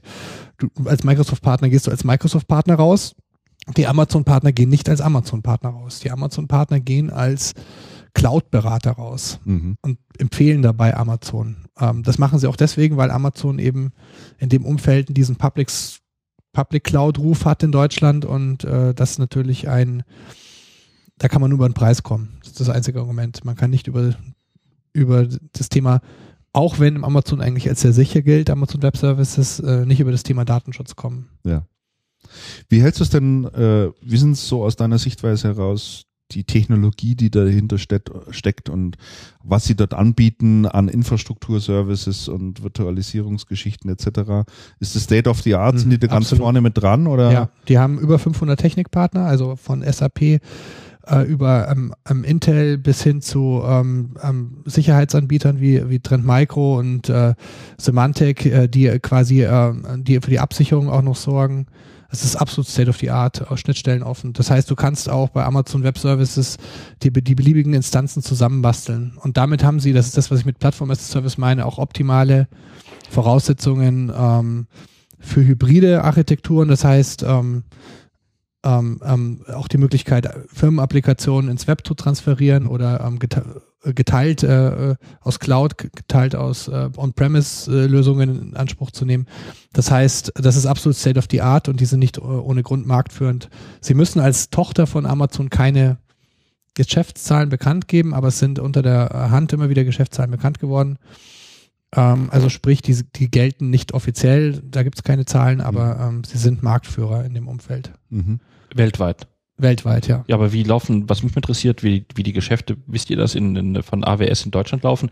Weil bei Microsoft Azure, da ist natürlich eine, eine starke Vertriebspower ne, von Microsoft, von den, von den Tausenden, Zehntausenden Partnern in Deutschland hinter, da, da leuchtet es einem schon ein, wie, wie Azure an den Kunden kommt. Bei AWS hast du gesagt, sind sind hier in Deutschland noch nicht so viele Partner. 30 bis 60. Genau, das ist ja. natürlich äh, im Gegensatz zu der zu der Microsoft Power verschwindend gering. Äh, und AWS, ähm, Amazon ist weltweit in dem, in dem äh, Cloud-Umfeld Marktführer, ja. Ich habe gerade mal eine, eine Studie gesehen, die haben geschätzt eine Milliarde Dollar pro Quartal. Aber wie gesagt, das ist eine inoffizielle Schätzung Ja. von einer, von einer Research, von einem Researcher. Aber in Deutschland ist das Sind halt, sie auch. Sind sie auch. Ja, und zwar, das läuft anders. Das läuft nämlich witz- interessanterweise über die IT-Chefs der Kundenfirmen, die ähm, also entweder ähm, ähm, also in der Regel sich die direkt selber bestellen. Also ich war das ja muss schon auf Amazon zukommen, dann, Ja, die um AWS dann- zu kriegen, ne? Genau. Und äh, die kamen ja genügend Know-how. Das hat, wir hatten vorher wieder das Thema Cloud-Service aus dem Web. Äh, braucht man überhaupt noch Systemhäuser? Äh, die holen sich das dann einfach. Die, die loggen sich da ein, holen sich den Account und schon haben sie Entwicklungsumgebungen oder halt Testumgebungen beispielsweise, um IT, äh, die sie jetzt einführen möchten, schon mal auszutesten parallel. Ähm, so ein, Klass ein Klassiker, wo Mhm. man die in Anspruch nimmt auch. Und äh, das läuft direkt ab. Das heißt, ähm, Systemhäuser, wenn sie nicht gerade beraten oder sich intensiv selber um eine Partnerschaft mit Amazon bemühen, laufen, an an denen läuft dieses Geschäft vorbei. Und ähm, sind trotzdem in Deutschland marktführend. Das würde mir, wurde mir immer wieder bestätigt auch von Mhm. Systemhäusern Mhm. in dem Umfeld. Und Also, also ich denke, eine, eine sehr, hört man mich? Ja. Ja. Ja. Eine sehr, eine sehr, ein sehr massiver Faktor bei Amazon Web Services ist schon auch, dass viele Entwicklerbuden auf AWS arbeiten. Das heißt, die bauen, die bauen irgendwelche Software auf AWS-Basis und sobald sie die Software verkaufen, wie als Dienstleistung oder wie auch immer, ähm, hat das sofort ein Unternehmen den, das AWS mitgekauft, auf dem das gehostet ist. Ja. Das ist, das ist, glaube ich, schon ein sehr massiver Kanal, den die meisten Hersteller so überhaupt nicht sehen. Also so die klassischen, die klassischen Softwarehersteller Mhm. oder die klassischen hosting Ja, ich meine, die ganzen, ganzen Startups etc., die setzen ja da fast setzen, alles da setzen auf sehr Amazon viele Cloud Services Amazon, ja. oder Amazon Web Services, weil die halt so extrem skalierbar auch sind. Und ich glaube, das ist auch einer der ganz, der ganz wichtigen Punkte. Ich habe unlängst auch immer mit dem, mit dem Martin Geier gesprochen und habe ihn mal gefragt, was, wo Amazon dann so den nächsten Schritt sieht jetzt. Äh, was ist denn das nächste große Ding in ihren Augen in diesem Bereich? Und da sagte er mir, ähm, wo die sehr stark dran arbeiten und sehr viel Techniker dran sitzen haben und Entwicklungsingenieure dran sitzen haben, ist das Thema Machine-to-Machine-Kommunikation. Also Stichwort Industrie Mhm. 4.0. Ähm, weil Oh er ja, gesagt hat, es fallen einfach solche massenhaft Daten Mhm. an, die es in irgendeiner, also Big Data im, im großen Stil an, die es gilt ähm, zu strukturieren, in die richtige Richtung zu leiten und so weiter. Und äh, da sehe Amazon eben ein großes Geschäft in Zukunft für sich, weil sie sagt, die Industrie wird einfach immer vernetzter.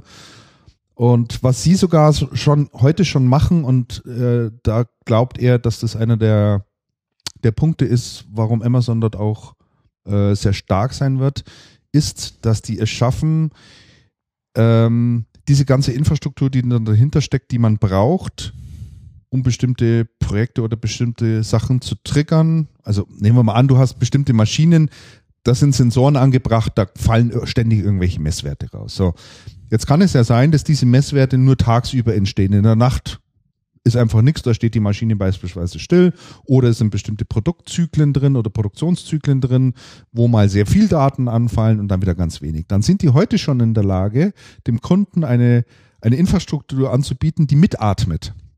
Also du kaufst nicht sozusagen für den größten Fall der Skalierung ein und sagst, das ist die größte Datenmenge, die bei mir anfällt und so skaliere ich das Ganze jetzt mal, sondern du kannst wirklich ähm, die etwas kaufen, was einfach ständig in Echtzeit sozusagen mitarbeitet. Und da sagt er, das ist so eine ausgefeilte Technologie, die hat auch irgendeinen Namen, ich komme jetzt gerade nicht drauf, ein Technologienamen, der da dahinter steckt, das können halt andere einfach nicht, weil sie nicht diese Erfahrung haben. Mhm.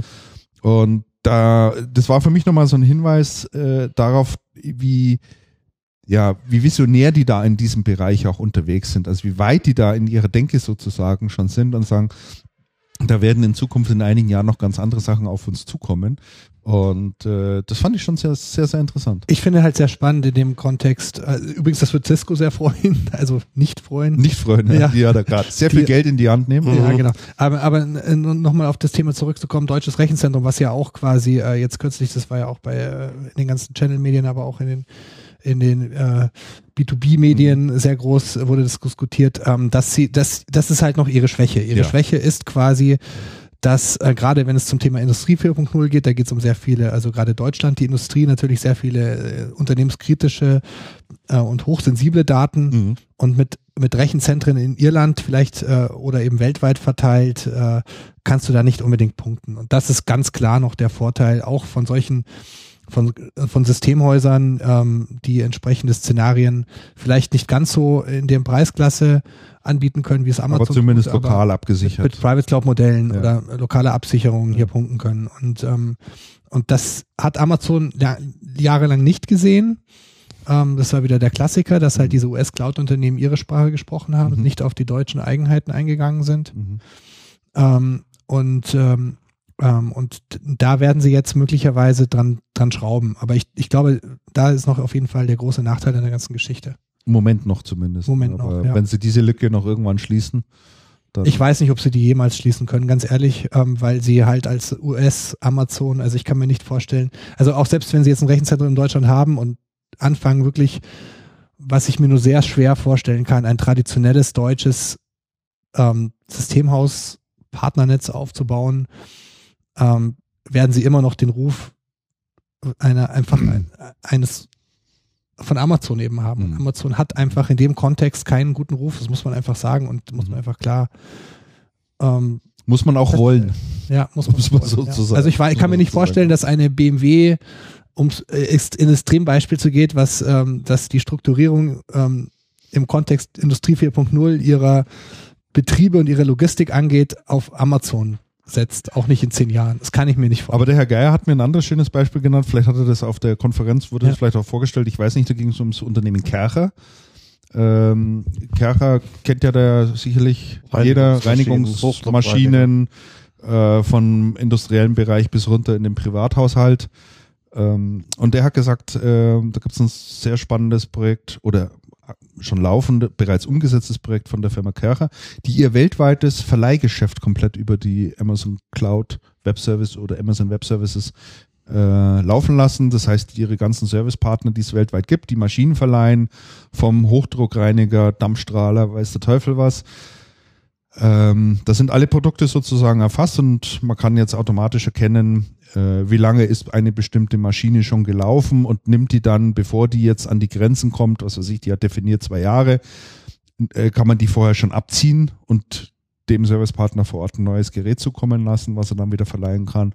Und äh, sowas kann man darüber beispielsweise ab, abbilden. Ne? Ähm, ja, ohne Frage, aber du hast das Stichwort weltweit gesagt. Ähm, ich weiß jetzt zum Beispiel, ich bin ja immer wieder eng bei Cancom Ähm, ein anderes Beispiel ist Langenscheid, die den Bedarf hatten, ihre ähm, gesamte Medienlandschaft äh, äh, wird, zu virtualisieren. Mhm. Und äh, die haben sich zum Beispiel äh, gezielt und bewusst für Cancom entschieden. Das ist ein Referenzkunde äh, ein Private Cloud Szenario, weil Mhm. ähm, eine Langenscheid natürlich ähm, Keinen Bock drauf das hat. Unternehmen, das sehr, da sehr traditionell denkt.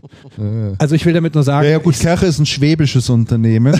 ne? Da, ging es halt wahrscheinlich ums Geld. Na, ja, ja, das mag sein. Und es, du hast das Wort weltweit gesagt. Das Ja, ist ja. für mich da, ich, ich weiß nicht, aber ähm, also da sehe ich, wie schon gesagt, da sehe ich äh, langfristig auch noch Mhm. einfach, habe ich einfach da sehr große Bedenken. Ähm, Alex, du hast noch einen zweiten Punkt mit reingeschrieben, soviel ich weiß. Bechtle baut die globale Vernetzung aus. War das nicht noch ein Punkt von Das war dir? nicht von mir, nein, aber War nicht von dir. wir können da Wer gerne hatte das reingeschrieben? diskutieren. Ich auch nicht, nein.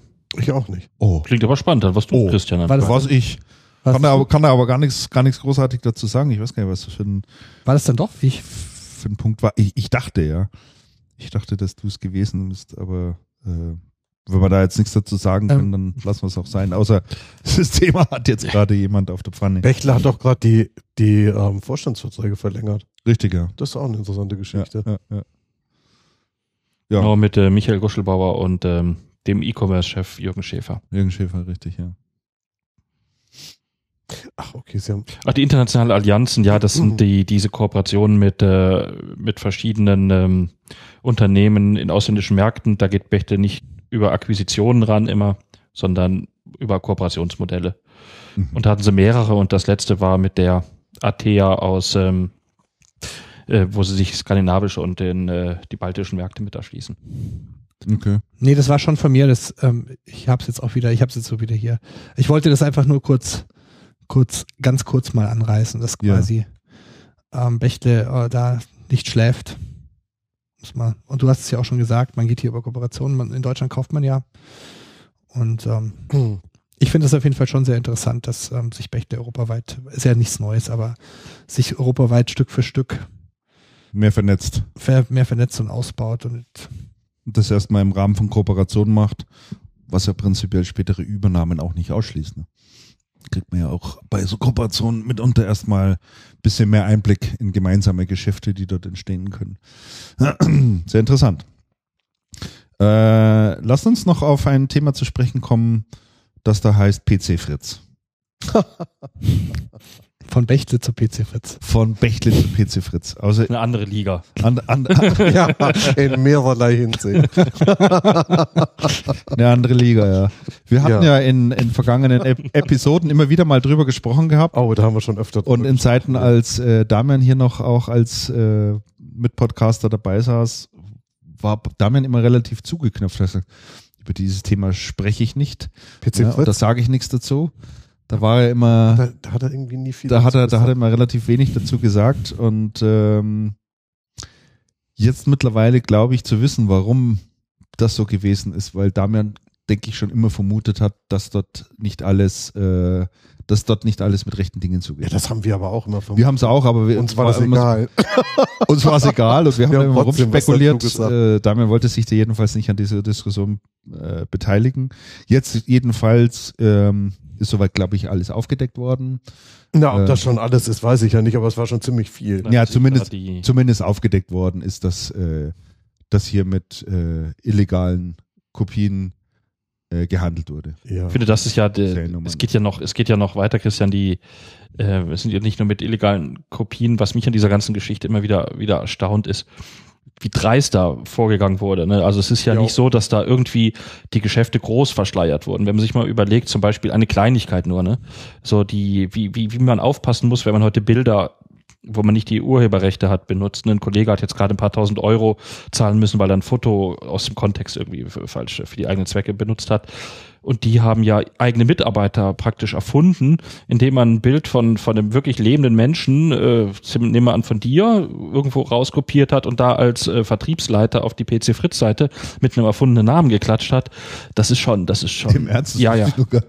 Das ist schon, das, so, das haben die gemacht, ja. Das Also die haben zumindest auch mit gefälschten Briefbogen bei Ja, irgendeinem polnischen Presswerk äh, Ja, ja. Die haben auch, die haben die Mitarbeiter, die haben. Mitarbeiter einfach erfunden, indem sie einfach von, die haben dann auch gegen, gegen geklagt, indem sie von, von Leuten, die, die ganz normal irgendwo gearbeitet haben, das Bild äh, kopiert haben und als Vertriebsseite auf die, auf die Webseite getan haben oder Das diese, oder diese. Niederlassungen, die, ähm, die immer, die immer diese wo man schnell nachweisen konnte, ja, es ist eine Briefkastenfirma, da ähm, hat der der eine Eigentümer von äh, von ähm, von PC Fritz, der hatte mal die eine Lena GmbH gehabt und äh, der hat da ein Schmuckgeschäft oder äh, draus äh, ausgewiesen, oft in der gleichen Adresse auch ein Getränkeabholmarkt und das war ein reines Industriegebiet, wo, wo klar war, da ist weder ein Schmuckgeschäft noch ein feiner äh, Getränkemarkt.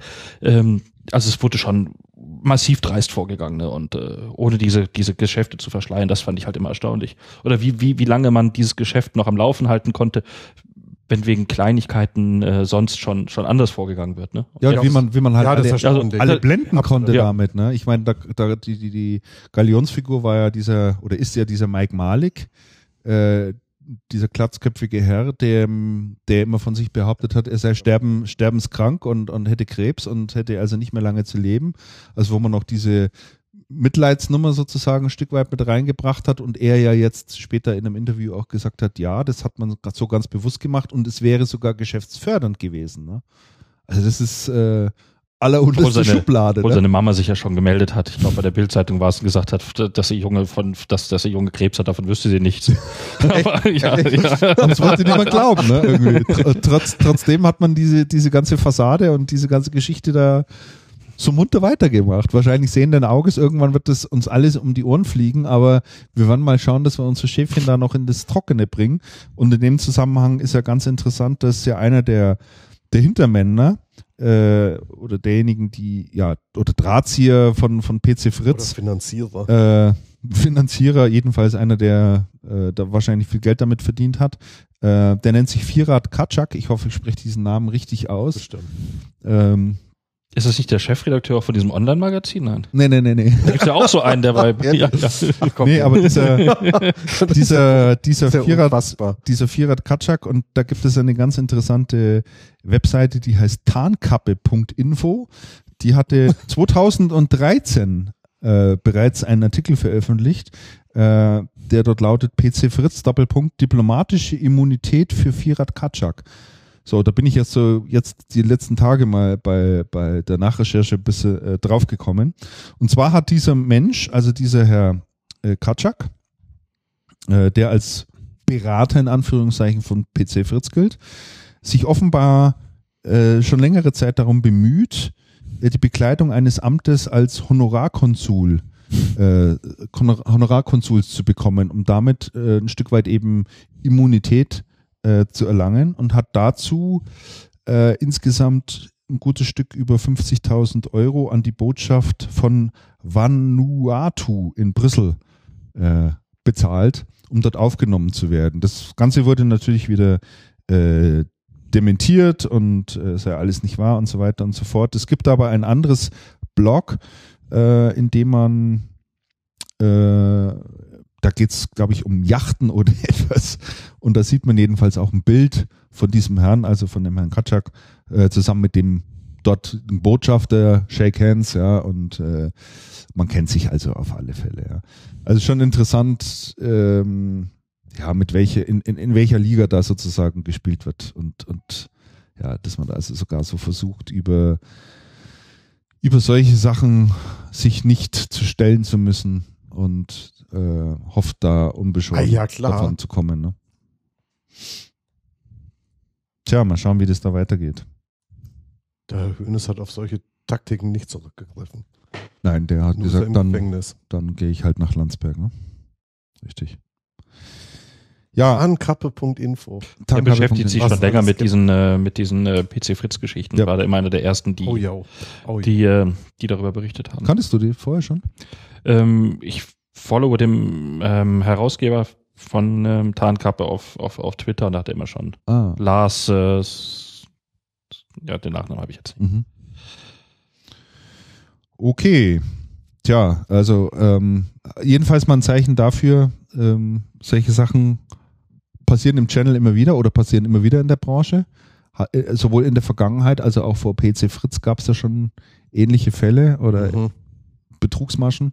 Ja, ja. Und äh, wir können wahrscheinlich auch in Zukunft wieder mit was Ähnlichem rechnen. Ja, es geht halt immer gleich Ja? um so viel Kohle. Also kommt Und wieder wo es um so um viel Ecke. Kohle geht, dann das verdirbt den Charakter. So, was haben wir noch bei uns draufstehen? Ähm, lass uns mal sehen. Acer mit neuem Chairman, da kann ich wenig dazu sagen. Da kann, ich, da kann ich zumindest ein bisschen was zu sagen. Dann sag doch mal ein bisschen was Also- dazu.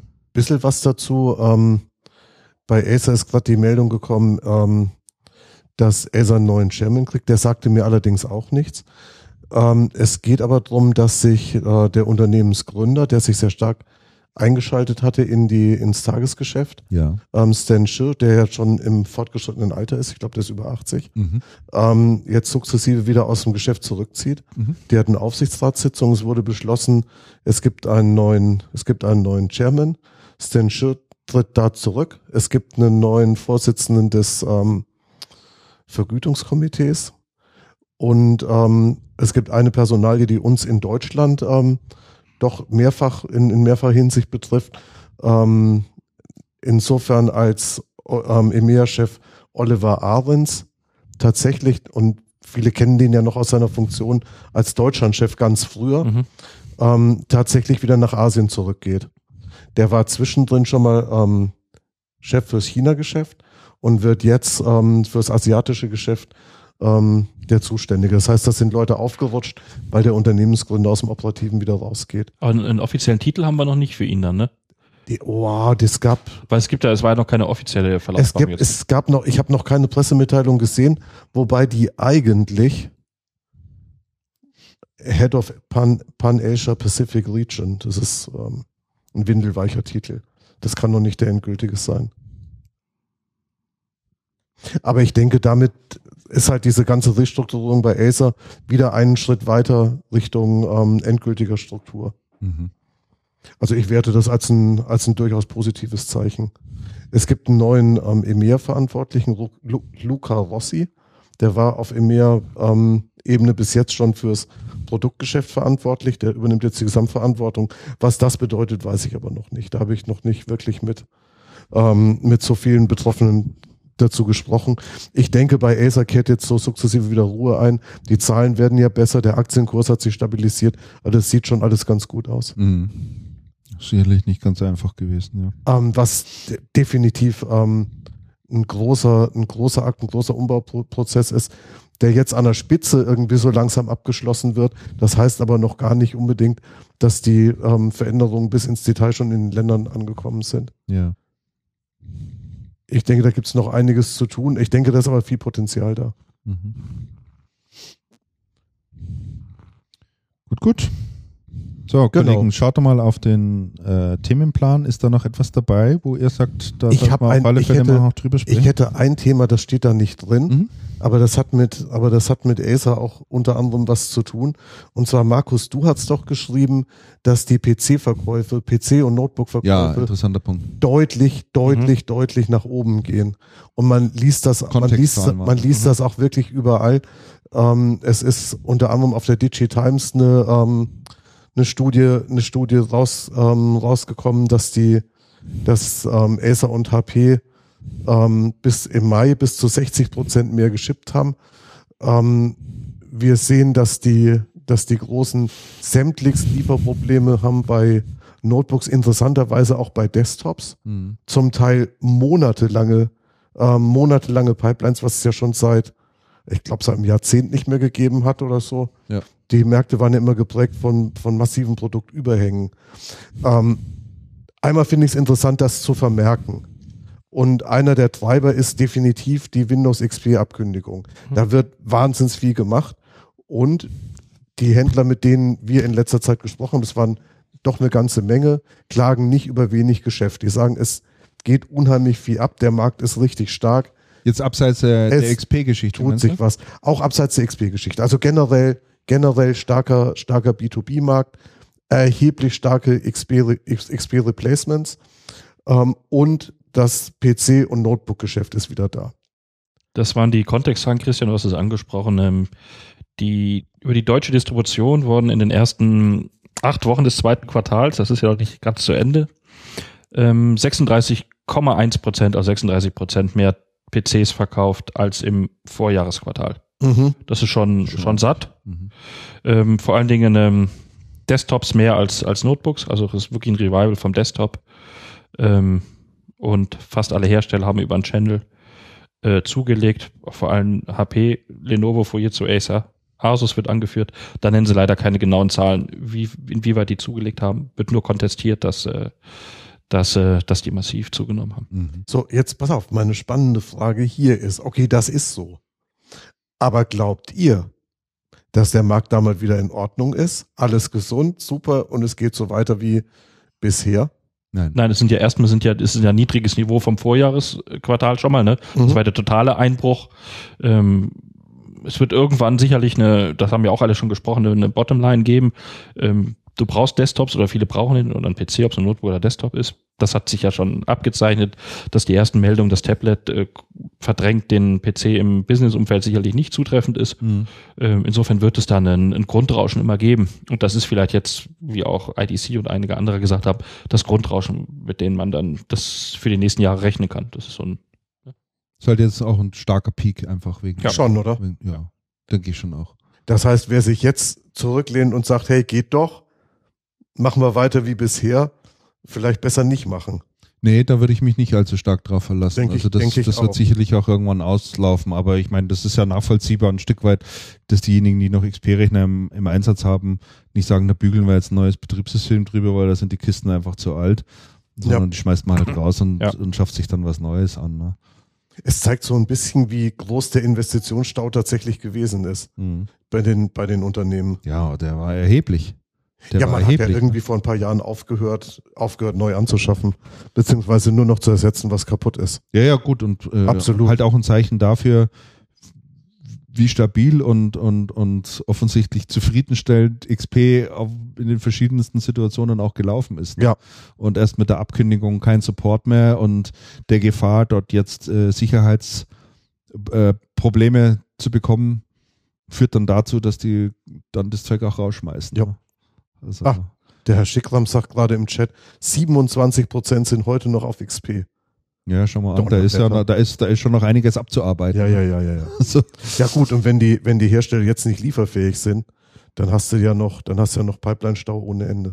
Ja. Bin mal gespannt, wie sich die, wie sich die Produktionsmengen erhöhen. Weil jetzt ist man doch endlich hergegangen gewesen, hat die, und hat die Produktionslevel in etwa dem Bedarf angepasst gehabt. Jetzt kann es natürlich leicht sein, dass das es wieder, wieder- überspannt wird. ne? Oh, hör auf. Weil sie alle wir- die, die nicht, dass wir Kapazitäten nächstes Jahr dann wieder mit so einer ne? Notebook-Schwemme da sitzen. Richtig, ja. Und das, das Zeug dann da wieder überall rumliegt und keiner dann mehr haben will und der enorme Preiskampf dann wieder anfängt. Ei- eigentlich können wir damit rechnen, Andreas. So, Ja, die Erfahrung lehrt ja passieren. eigentlich, oder? Die, So, die Erfahrung lehrt, dass, ähm, Da Die wird Menschen- jeder jetzt morgen dass die Luft, ne? Menschen sehr schnell lernfähig sind, wenn es in diese Richtung geht. Ja. Hey, Genau. hab was gelernt. Ja, das, In die andere eher weniger. ja, das denke ich doch auch. Das denke ich doch auch. Also, ich glaub, Ei, ei, ei, ei, ei, ei, kann man durchaus rechnen. Gut, ja, war ein guter Punkt.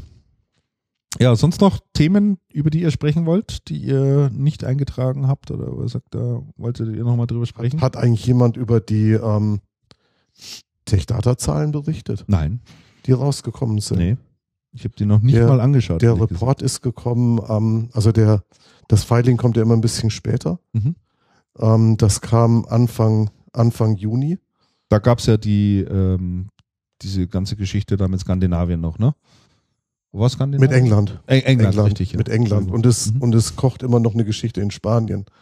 Und ähm, ganz böse Zungen sagen ja, der, ähm, der Europachef ist ja aus Spanien nach England übergesiedelt. Aha. Und in Spanien gibt es ja immer noch so eine Mehrwertsteuergeschichte, die, ähm, die schwebend ist und noch nicht abgeschlossen. Und ganz böse Zungen, oder die zumindest kurz vorm Abschluss steht oder was, und ganz böse Zungen sagen, der wäre nach England übersiedelt, ähm, damit er in Spanien nicht in die Haftung genommen werden kann. Das ist aber ganz böse. Sehr spekulativ. Äh, da, äh, Ja. Also das ist, ähm, da, da, das, ähm, nee. Aber was Aber- sagen die Zahlen denn? aber die- hat, aber hat die Zahlen- angeschaut? Aber die, die Zahlen sagen Rekordquartal, was den Umsatz angeht. Leichter Ähm, Rückgang beim Betriebsergebnis. Das ist die Tür, oder? Genau, beim, Cool. beim, ähm, beim, beim Umsatz deutliche Steigerung. Ähm, von 6,1 auf 6,7 Milliarden Mhm. ähm, weltweit im ersten Quartal. Ähm, Betriebsergebnis ähm, Rückgang von 17,7 auf 13,4 Millionen. Mhm. Das ist, ähm, oder ja, 13,5 ist ähm, gerundet, ist nicht wirklich, ist nicht wirklich zufriedenstellend. Mhm. Und ähm, es scheinen die, es scheinen die, ähm, die Preise doch ähm, dramatisch verfallen zu sein. Gibt es irgendwo äh, Marge, Nettomarge? Was, man was muss das-? Man müsste das, man müsste das mal ausrechnen. Ähm, Interessant finde ich jedenfalls das Statement von Bob Dukowski, von dem CIO was von Techdata. Er hat gesagt, ähm, ähm, die viel, des, da hast- da hatten wir gerade drüber gesprochen, Desktop, PC, äh, Notebook oder Tablet, was setzt sich durch, hat er mehr oder weniger gesagt, das ist uns egal.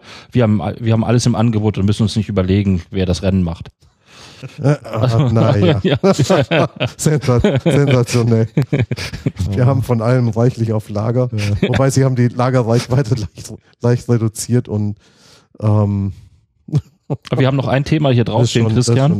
ein anderes, weil du es gerade angesprochen hast. Dann wird ja auch ein Kreis, getr- wir haben ja angefangen mit Fußball. Ja. Man hat ja immer in der Schule so gelernt, das Thema, mit dem man im Aufsatz angefangen hat, das greift man zum Schluss nochmal auf. Ne? Sehr gut, ja. Ja.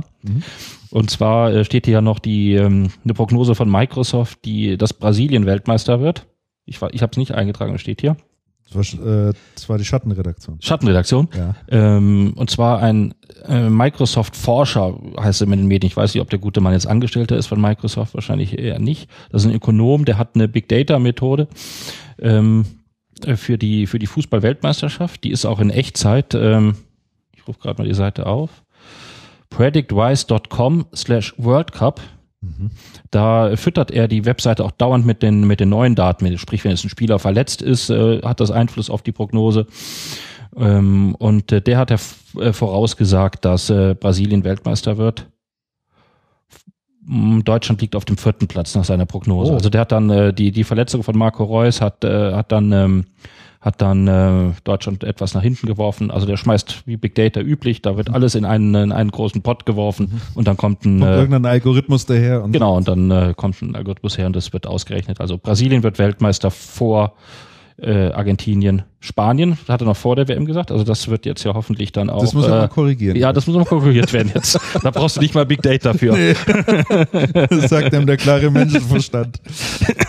ja, ich bin immer ein bisschen skeptisch bei solchen, bei solchen Tools, weil, weil da nie so klar ist, ist, die sagen zwar immer, da fließt dieses oder jenes ein, aber du erfährst ja nie, wie das gewichtet wird na, und wie das miteinander verrechnet wird und so weiter. Das Aber er hat auch, ja dann er hat auch ne? gesagt, WM ist schwer vorherzusagen, weil die halt alle nur Ach. vier Jahre stattfindet. Sport sei prinzipiell, finde ich interessant, ähm, extrem vorhersehbar. Also ein dauerhafter Ligabetrieb, da kannst du dauernd mit Daten füttern. Mhm. Aber WM ist halt äh, alle vier Jahre, da passiert in den Jahren dazwischen äh, nie. Viel.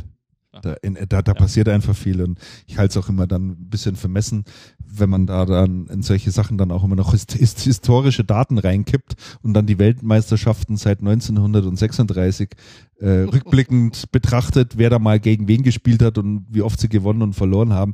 Da kannst du ja sagen, so what? Ja, das ist Ja, aber es hat- total egal. Es hat aber anscheinend auch Einfluss, wenn du die Engländer anguckst, die verlieren seit äh, seit 100 Jahren immer die Elfmeter schießen. Es sind ja immer neue Spieler und äh, der Opa hat vielleicht mal einen Elfmeter verschossen. Ja, das ist aber erstaunlich, es führt oder? dann dazu, dass der auch weiche Knie am Elfmeterpunkt hat, wenn er jetzt anläuft. Also anders kann sich das ja nicht erklären. ja, ja, das ist, äh, Insofern, manche, Dinge, manche Dinge kann man da schon ableiten, das stimmt. Das ist richtig, ja, ja, genau. Gut, ähm, ja, das war, glaube ich, der letzte Punkt jetzt so auf unserer Themenliste drauf.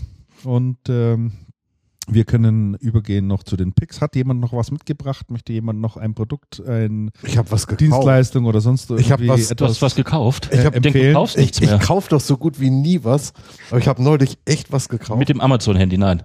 Nein, tatsächlich in einem Geschäft, in einem Geschäft und zwar in in Hamburg, in, in Hamburg auf so einem Laden, an so, in so einem Laden am Schulterblatt.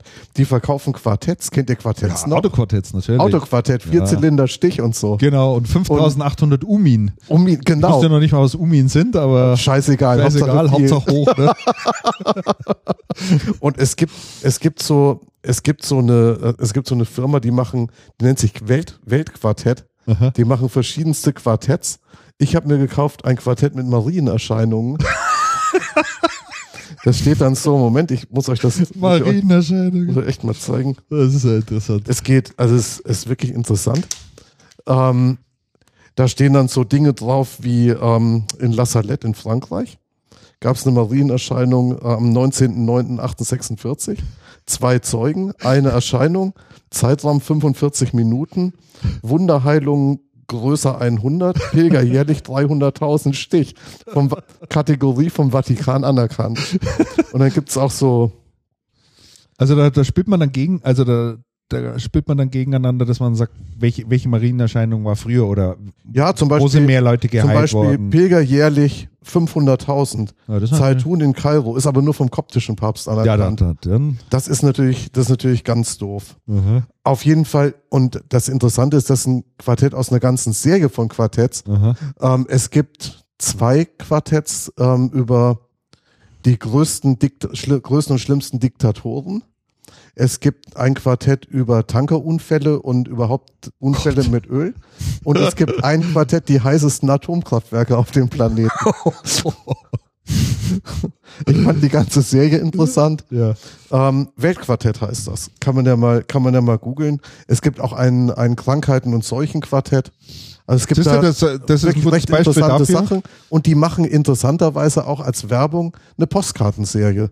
Mhm. Ich habe einem, einem Teilnehmer in der, einem, einem Bekannten, einem guten Bekannten aus der IT-Industrie und hier Grüße an Udo, ähm, so mal eine Postkarte mit den ähm, von so einem Atomkraftwerk geschickt. Also es ist wirklich schöne Geschichte, schönes Marketing dazu. Ob die online sind, keine Ahnung. Man müsste das mal mit dem Google-Handy fotografieren. Also wenn wenn's wenn's ja da noch mehrere äh, Mit dem Amazon-Handy. solche, solche Ja, Sets mit dem Amazon-Handy, ja, natürlich.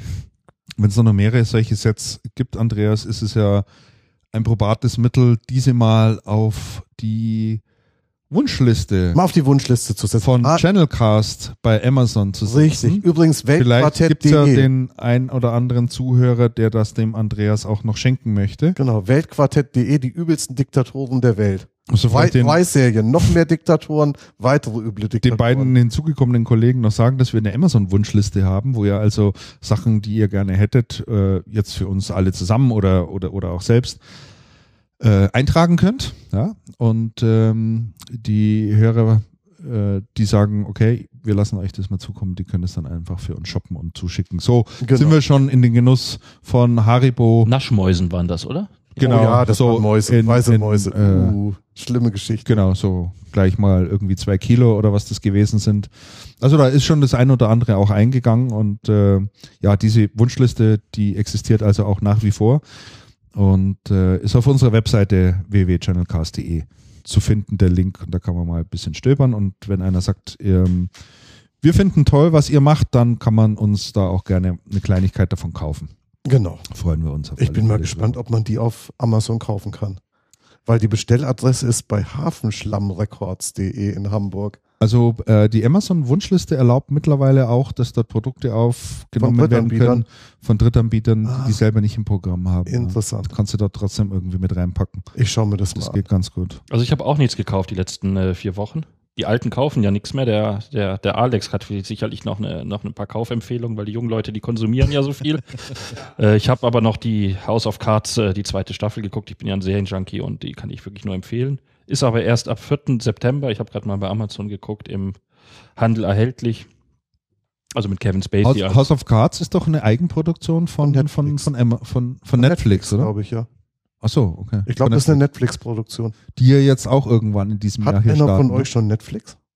Die starten ja erst in diesem Jahr. Man kann sie in Deutschland schon die ganze Zeit kaufen. Man muss so tun, als Sicher, wäre man nicht in Netflix ist, Deutschland. nicht HBO? Ich glaube Netflix, ja. Ich glaube auch Netflix, ja. Ja. Das war eine der Serien, die sie exklusiv gedreht haben. Ne? Ein Bekannter von mir hat Du Netflix. brauchst halt ein, musst halt ein VPN an den Start bringen. brauchst irgendwie, ja. dass halt deine Geolocation verschleiert Richtig. wird. Nö, du, Nee, du bist Nee, raus. wir hören dich überhaupt nicht. Du musstest auch mal dein Kabel einstecken vielleicht in das Headset. Das ist durchaus hilfreich. Wir sind hier noch nicht auf Funktechnik. Die jungen Leute immer haben Ideen. Zack, jetzt hat's geknattert und geknickst. Jetzt, äh, Autsch. jetzt dürftest du online sein. Nee, noch nicht wieder. Willst du meinen Ja, komm, komm, komm, komm, bevor du hier. Ja, genau. Ja, so jetzt. Jetzt. Ja. Ja, dann äh, würde ich nämlich auch noch gerne meinen, Ja, äh, meinen Pick noch vorstellen. Ja, gerne. Der kann man leider nicht bei Amazon bestellen, aber der ist, äh, ist tatsächlich jetzt mal Eigenwerbung. Ähm, wobei ich keine, äh, keinen Verkauf hier betreiben möchte, denn ich äh, veranstalte mit meiner Firma ein Event am, am 9. Juli über den Dächern Münchens. Ähm, das nennt sich MS Weitblick. Das ist äh, quasi im 13. Stock äh, auf der Dachterrasse eines Gebäudes in der Nähe vom äh, O2 Tower. Und ähm, was wir veranstalten, ist ein, ähm, eine Veranstaltung, der sich äh, an den Channel wendet, an äh, Systemhäuser. Und äh, hier geht es darum, dass wir einfach vorstellen wollen, ähm, weil wir festgestellt haben, dass die Kommunikation von vielen Unternehmen, gerade die in der Außenwirkung, ähm, nicht State of the Art ist. Also alleine, wenn man sich die Homepages anguckt oder eben auch, äh, wie sich äh, Firmen, wie technisch sich Firmen äh, verkaufen und dabei äh, zum Teil die Zielgruppen verfehlen, ähm, dass man das mal ein bisschen ähm, sich, erf sich erfahren kann, ähm, wie man sich hier modisi modisieren kann, also wie man eine modernere Kommunikation aufbauen kann. Und wir haben das Ganze als Workshop gestaltet, also nicht als, ähm, als Werbe- oder Verkauf, Verkaufen, sondern eher ähm, Hilfe zum, zur Selbsthilfe. Also da gibt's Tipps für Systemhäuser, welche Elemente zu einer guten Homepage gehören, ähm, wie man eine gute äh, äh, überhaupt eine gute Kommunikations, äh, gute Kommunikation fährt, indem man seinen Content eben spannend gestaltet, indem man Ratgeber gibt, indem man ähm, auch auf visuellen Content setzt, aber eben nicht einfach jetzt wild irgendwelche Firmenvideos macht, sondern eben sich auch Gedanken macht, in welchen Formaten und wie die aussehen und wie die quasi zielgruppengerecht äh, dann auch äh, in, die, in die Öffentlichkeit zu bringen sind. Und was wir geben möchten, ist eben quasi ein, auch Social Media ist da mit dabei, inwieweit es überhaupt natürlich auch Sinn macht und wo es Sinn macht und auf welche Weise es Sinn macht. Und wir geben quasi einen, einen Ausblick, einen Rundblick an einem Nachmittag von 14 bis 19 Uhr. Äh, wir haben einen interessanten Gastsprecher äh, gewonnen, nämlich den Marketingchef vom Münchner äh, Schicki Club P1. Ja, Ja. ähm, das Ganze klingt die jetzt haben wild. eigenen Marketing. Ja, die haben einen eigenen Marketingchef. Da ging es mir eigentlich eher darum, dass wir den eingeladen haben, weil die Firma ja, äh, weil die Firma, sag ich, es ist ja eine Firma, ähm, weil der ja nach wie vor so äh, ähm, ähm, immer noch mit die gefragtesten sind in, in München. Und wie man das eben schafft, weil ja doch auch die Veranstaltungsbranche in Strukturwandel, wie jetzt eben auch die Mhm. Systemhausbranche in Stru- Strukturwandel durchlebt, ähm, wie man es, wie sie es eben geschafft haben, immer noch als Marke so wertvoll äh, gesehen zu werden. Und ähm, wir haben auch noch das Thema Apps mit drin. Äh, da ist auch noch jemand mit dabei, die quasi ähm, berichten, wie man Apps ähm, für in Systemhäusern einsetzen kann, also entweder zu eigenen Präsentationszwecken oder eben auch an Kunden ähm, über gewitelabelt diese Lösungen mit anbieten kann. Und uns geht es eben wirklich äh, um Hilfe zur Selbsthilfe. Das betone ich immer wieder. Hier ist ein Workshop, wo wir nichts verkaufen wollen, sondern wo wir einfach den Unternehmen ähm, diese, die Strukturen beibringen wollen. Ähm, wer sich dafür interessiert, kann einfach mal auf unsere Homepage Everline www.ever9.de gucken und äh, da haben wir dann das Event mit der Agenda und den Gastsprechern äh, beschrieben. Hinterher gibt's noch Grillen. Das Ganze kostet den ganzen Tag oder den ganzen Nachmittag inklusive Getränken und, und Barbecue 55 Euro. Also ich glaube, das ist Quasi Selbstkostenpreis. quasi Selbstkostenpreis. Genau, so haben wir es auch angesetzt. Mhm. Ähm, Hintergrund ist natürlich der, dass wir ganz einfach unsere Firma auch ein bisschen bekannter machen wollen. Ähm, und uns eben sehr viele Systemhäuser auch angesprochen haben, ob wir nicht sowas mal machen wollen. Und das hat sich jetzt angeboten. Gute Idee. 9. Juli 9. ist das Juli? Ganze, genau. Okay. in Ähm, München. ähm, genau, von 14 bis 19 Uhr. Und an dem Tag ist auch noch WM-Halbfinale äh, und wir machen hinterher noch, das ist erst ab 22 Uhr, aber wer so lange ausharrt, Macht haben wir auch noch auch- Public Viewing. machen wir noch Public Viewing hinterher. Sich Genau. das. Sehr gut. Habe ich auch noch das untergebracht. Super. Jupp. Ähm, ich habe auch noch einen Pick mitgebracht, beziehungsweise zwei. Heute mal zwei Apps, die ich sehr interessant finde und dem einen oder anderen vielleicht gefallen könnten. Die eine heißt Flightradar 24. Die kennt vielleicht der eine oder andere von euch? Nein? Mhm. Ich glaube, die hat sie schon Ähm, mal dabei, oder? Nee, Nicht? nicht, dass ich wüsste. Du kannst Ah, aber okay. die, die, die vergangenen äh, 37 Folgen ja mal mach durchhören. nee, mach mal. Äh, das ist eine App, äh, die in Echtzeit anzeigt, welche Flugzeuge derzeit über unseren Kopf, Köpfen kreisen und wo sie gerade entlang fliegen. Ja. Äh, hoch, hoch interessant, also man kann es mir wieder nur mal vorstellen, weil die das auch nur sehr stark überarbeitet haben. Ich halte es hier mal hoch, dann können die Kollegen das auch sehen. Also das sind die ganzen Flugzeuge, die gerade so hier unterwegs sind. Und man kann also jedes beliebige äh, Flugzeug antippen, bekommt dann ein Bild, äh, zu dem Flugzeug, bekommt in Echtzeit angezeigt, wie hoch es gerade fliegt, in welcher Geschwindigkeit es gerade fliegt, ähm, welche Route es hat, wo es hinfliegt, was der End, äh, der Zielflughafen sozusagen ist und wo es auch gestartet ist. Und ähm, ja, also das ist einfach wirklich für diejenigen interessant, die sich so ein bisschen für das Thema äh, Fliegen interessieren und für Flugzeuge interessieren, Ja, das ist eine total spannende. äh, kann man das einfach sich wirklich mal anschauen. Man sieht auch so schön die, die, die Flugkorridore, wo die hier entlang sausen. Und schon unglaublich, wenn man da mal so einen Blick drauf wirft, das ist jetzt hier gegen Mittag, äh, wie viel Was wie Flieger da in der Luft, in der Luft sind. Ne? Das ist schon, das ist schon wirklich brutal. Also das kann ich empfehlen. Gibt's äh, auf alle Fälle für iOS. Ähm, kostet meiner Meinung meines Wissens nach nichts und wenn dann nur einen geringen Preis.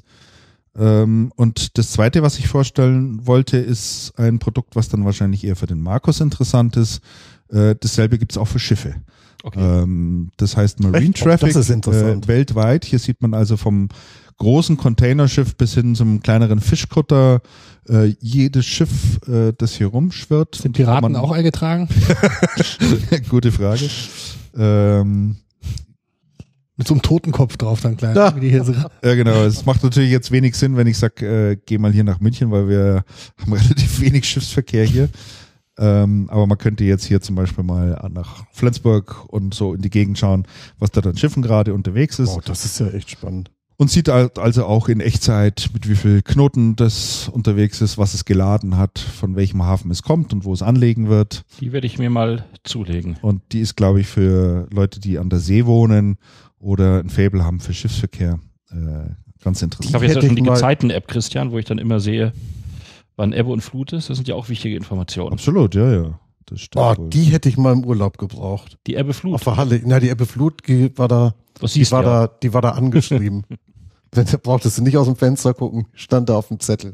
Aber hier, das sind die, das sind tatsächlich, ich schaue hier gerade hier Hallig-Gröde, wo ich gewesen bin. Hier fährt zum Beispiel gerade die MSC Adler. Und das hier könnte die Hauke Heinz sein, tatsächlich. Die App in München für die S-Bahn, die gerade unterwegs ist, die ist ja bekannt, ne? Die ist- kennen wir ja. Also die kenne ich zumindest. Da kann man in Echtzeit sehen, wo Ah, die und hier ist die S-Bahn Rungholt ist. unterwegs, sensationell. Bitte? Hier ist die Rungholt unterwegs, das ist super. Siehst du? Diese App hätte ich gebraucht. Naja. Wow. So, das sind, waren äh, meine beiden Picks noch für die Sendung heute, äh, die wir jetzt auch dann abschließen. Vielleicht am Schluss noch für alle Hörer, die uns bis hierher gefolgt sind. Ähm, noch ein paar zusätzliche Informationen zu Channelcast. Äh, vor allen Dingen für diejenigen, die Channelcast möglicherweise das erste Mal hören und jetzt sogar hier am Ende der Sendung anbelangt sind. Ihr könnt uns abonnieren. Das geht am leichtesten über iTunes. Ähm, dort sind wir als Podcast verzeichnet und dort kann man uns abonnieren und jedes Mal, wenn eine neue Episode erscheint, wird es dann automatisch heruntergeladen, entweder auf den Rechner oder auf das Smartphone. Äh, bei den Apple Smartphones, also sprich iPhones, gibt es bereits eine eingebaute Podcast-App, äh, die es auch erlaubt, dort einfach nach uns zu suchen, nach Channelcast zu suchen und dort zu abonnieren. Dann bekommt man jedes Mal eine Info, neuer Podcast vorhanden und wird dann automatisch runtergeladen. Für Android-Geräte gibt es auch mittlerweile eine erklickliche Anzahl an sogenannten Podcatchern, äh, sprich kleinen Apps, die mit denen man Podcasts abonnieren kann. Hier für den Android-Bereich insbesondere zu erwähnen sei AntennaPod, habe ich mir sagen lassen. Ähm, das hat wohl ganz gut funktioniert. Ansonsten kann man natürlich bei uns auf die Webseite draufgehen und in klassischer Manier auch den Podcast als MP3 oder in einem anderen Format herunterladen, auf CD brennen. Das ist Keine Ahnung. Also machen ja manche noch durchaus oder auf dem USB-Stick draufpacken. Ähm, aber am praktischen finde ich sowas aufs Smartphone zu packen und dann äh, im Auto beispielsweise zu hören, wenn man unterwegs ist, in die Arbeit oder zurück. Äh, man kann es ja jederzeit unterbrechen und dann an der entsprechenden Stelle auch weitermachen. Des Weiteren findet man Channelcast auch in den äh, sozialen Medien. Wollte ich auch nochmal ansprechen. Wir sind sowohl in Facebook vertreten mit einer eigenen Seite. Es gibt einen eigenen Account auf Twitter, der heißt channelcast-de. Ähm, wir sind natürlich auch äh, noch bei ADN, nutzt vielleicht noch der eine oder andere, also app.net. Auch dort haben wir einen entsprechenden Account. Also viele Möglichkeiten und Touchpoints, wo man mit uns in Kontakt treten kann oder sich Informationen abholen kann. Ja, wir freuen uns immer auf äh, reges Feedback. Ja. Und ja, du kommst nochmal aus Flensburg, Markus, auch das nächste Mal. Immer gerne wieder. Jetzt kommt dann, dann so langsam die Sommerzeit. Müssen wir mal schauen, dass wir da vorher noch ordentlich was an den Start kriegen. Wann gehen die Ferien bei euch oben los? Oh, ich weiß es gar nicht. Ich ja glaube, schon recht bald, ne? ja, wir sind diesmal spät dran. Ähm, Ende Juli, glaube ich, äh, 20. Juli um den Dreh bis äh, Ende August. Bis Ende August. Ende. August, ja. Ja. Fahrt ihr weg? Ähm, nach Sylt wahrscheinlich wieder. Ja gut, ist Ja. dann nicht so weit. Ist nicht so eine weite Anreise. Dann werden wir es wahrscheinlich, denke ich, irgendwo hinkriegen. der Alex ist Selbstständiger, der braucht an Urlaub erst gar nicht zu denken. Ich ziehe jetzt um außerdem, also da ist genügend zu tun. ist genügend zu tun. Wunderbar. Ja, äh, dann bedanke ich mich ganz herzlich bei euch fürs äh, Kommen, fürs Mitdiskutieren. War wieder eine schöne Sendung, hat wieder viel Spaß gemacht mit euch. Und wir sind ganz gespannt, was die Themen dann in der nächsten Episode sein werden. Es passiert ja immer irgendwie etwas Interessantes. Ganz herzlichen Dank an alle, die jetzt live äh, uns zugehört haben im Stream und auch ein bisschen mitgechattet haben. Ganz tolle Sache. Und dann sagen wir jetzt auf Wiedersehen. Bis zum nächsten Mal. Genau. Macht's es gut. Gute Zeit und ja, bis bald. Servus. Bis, Bis die bald. Tage. Tschüss. Tschüss. Ciao. Schönen Sommer.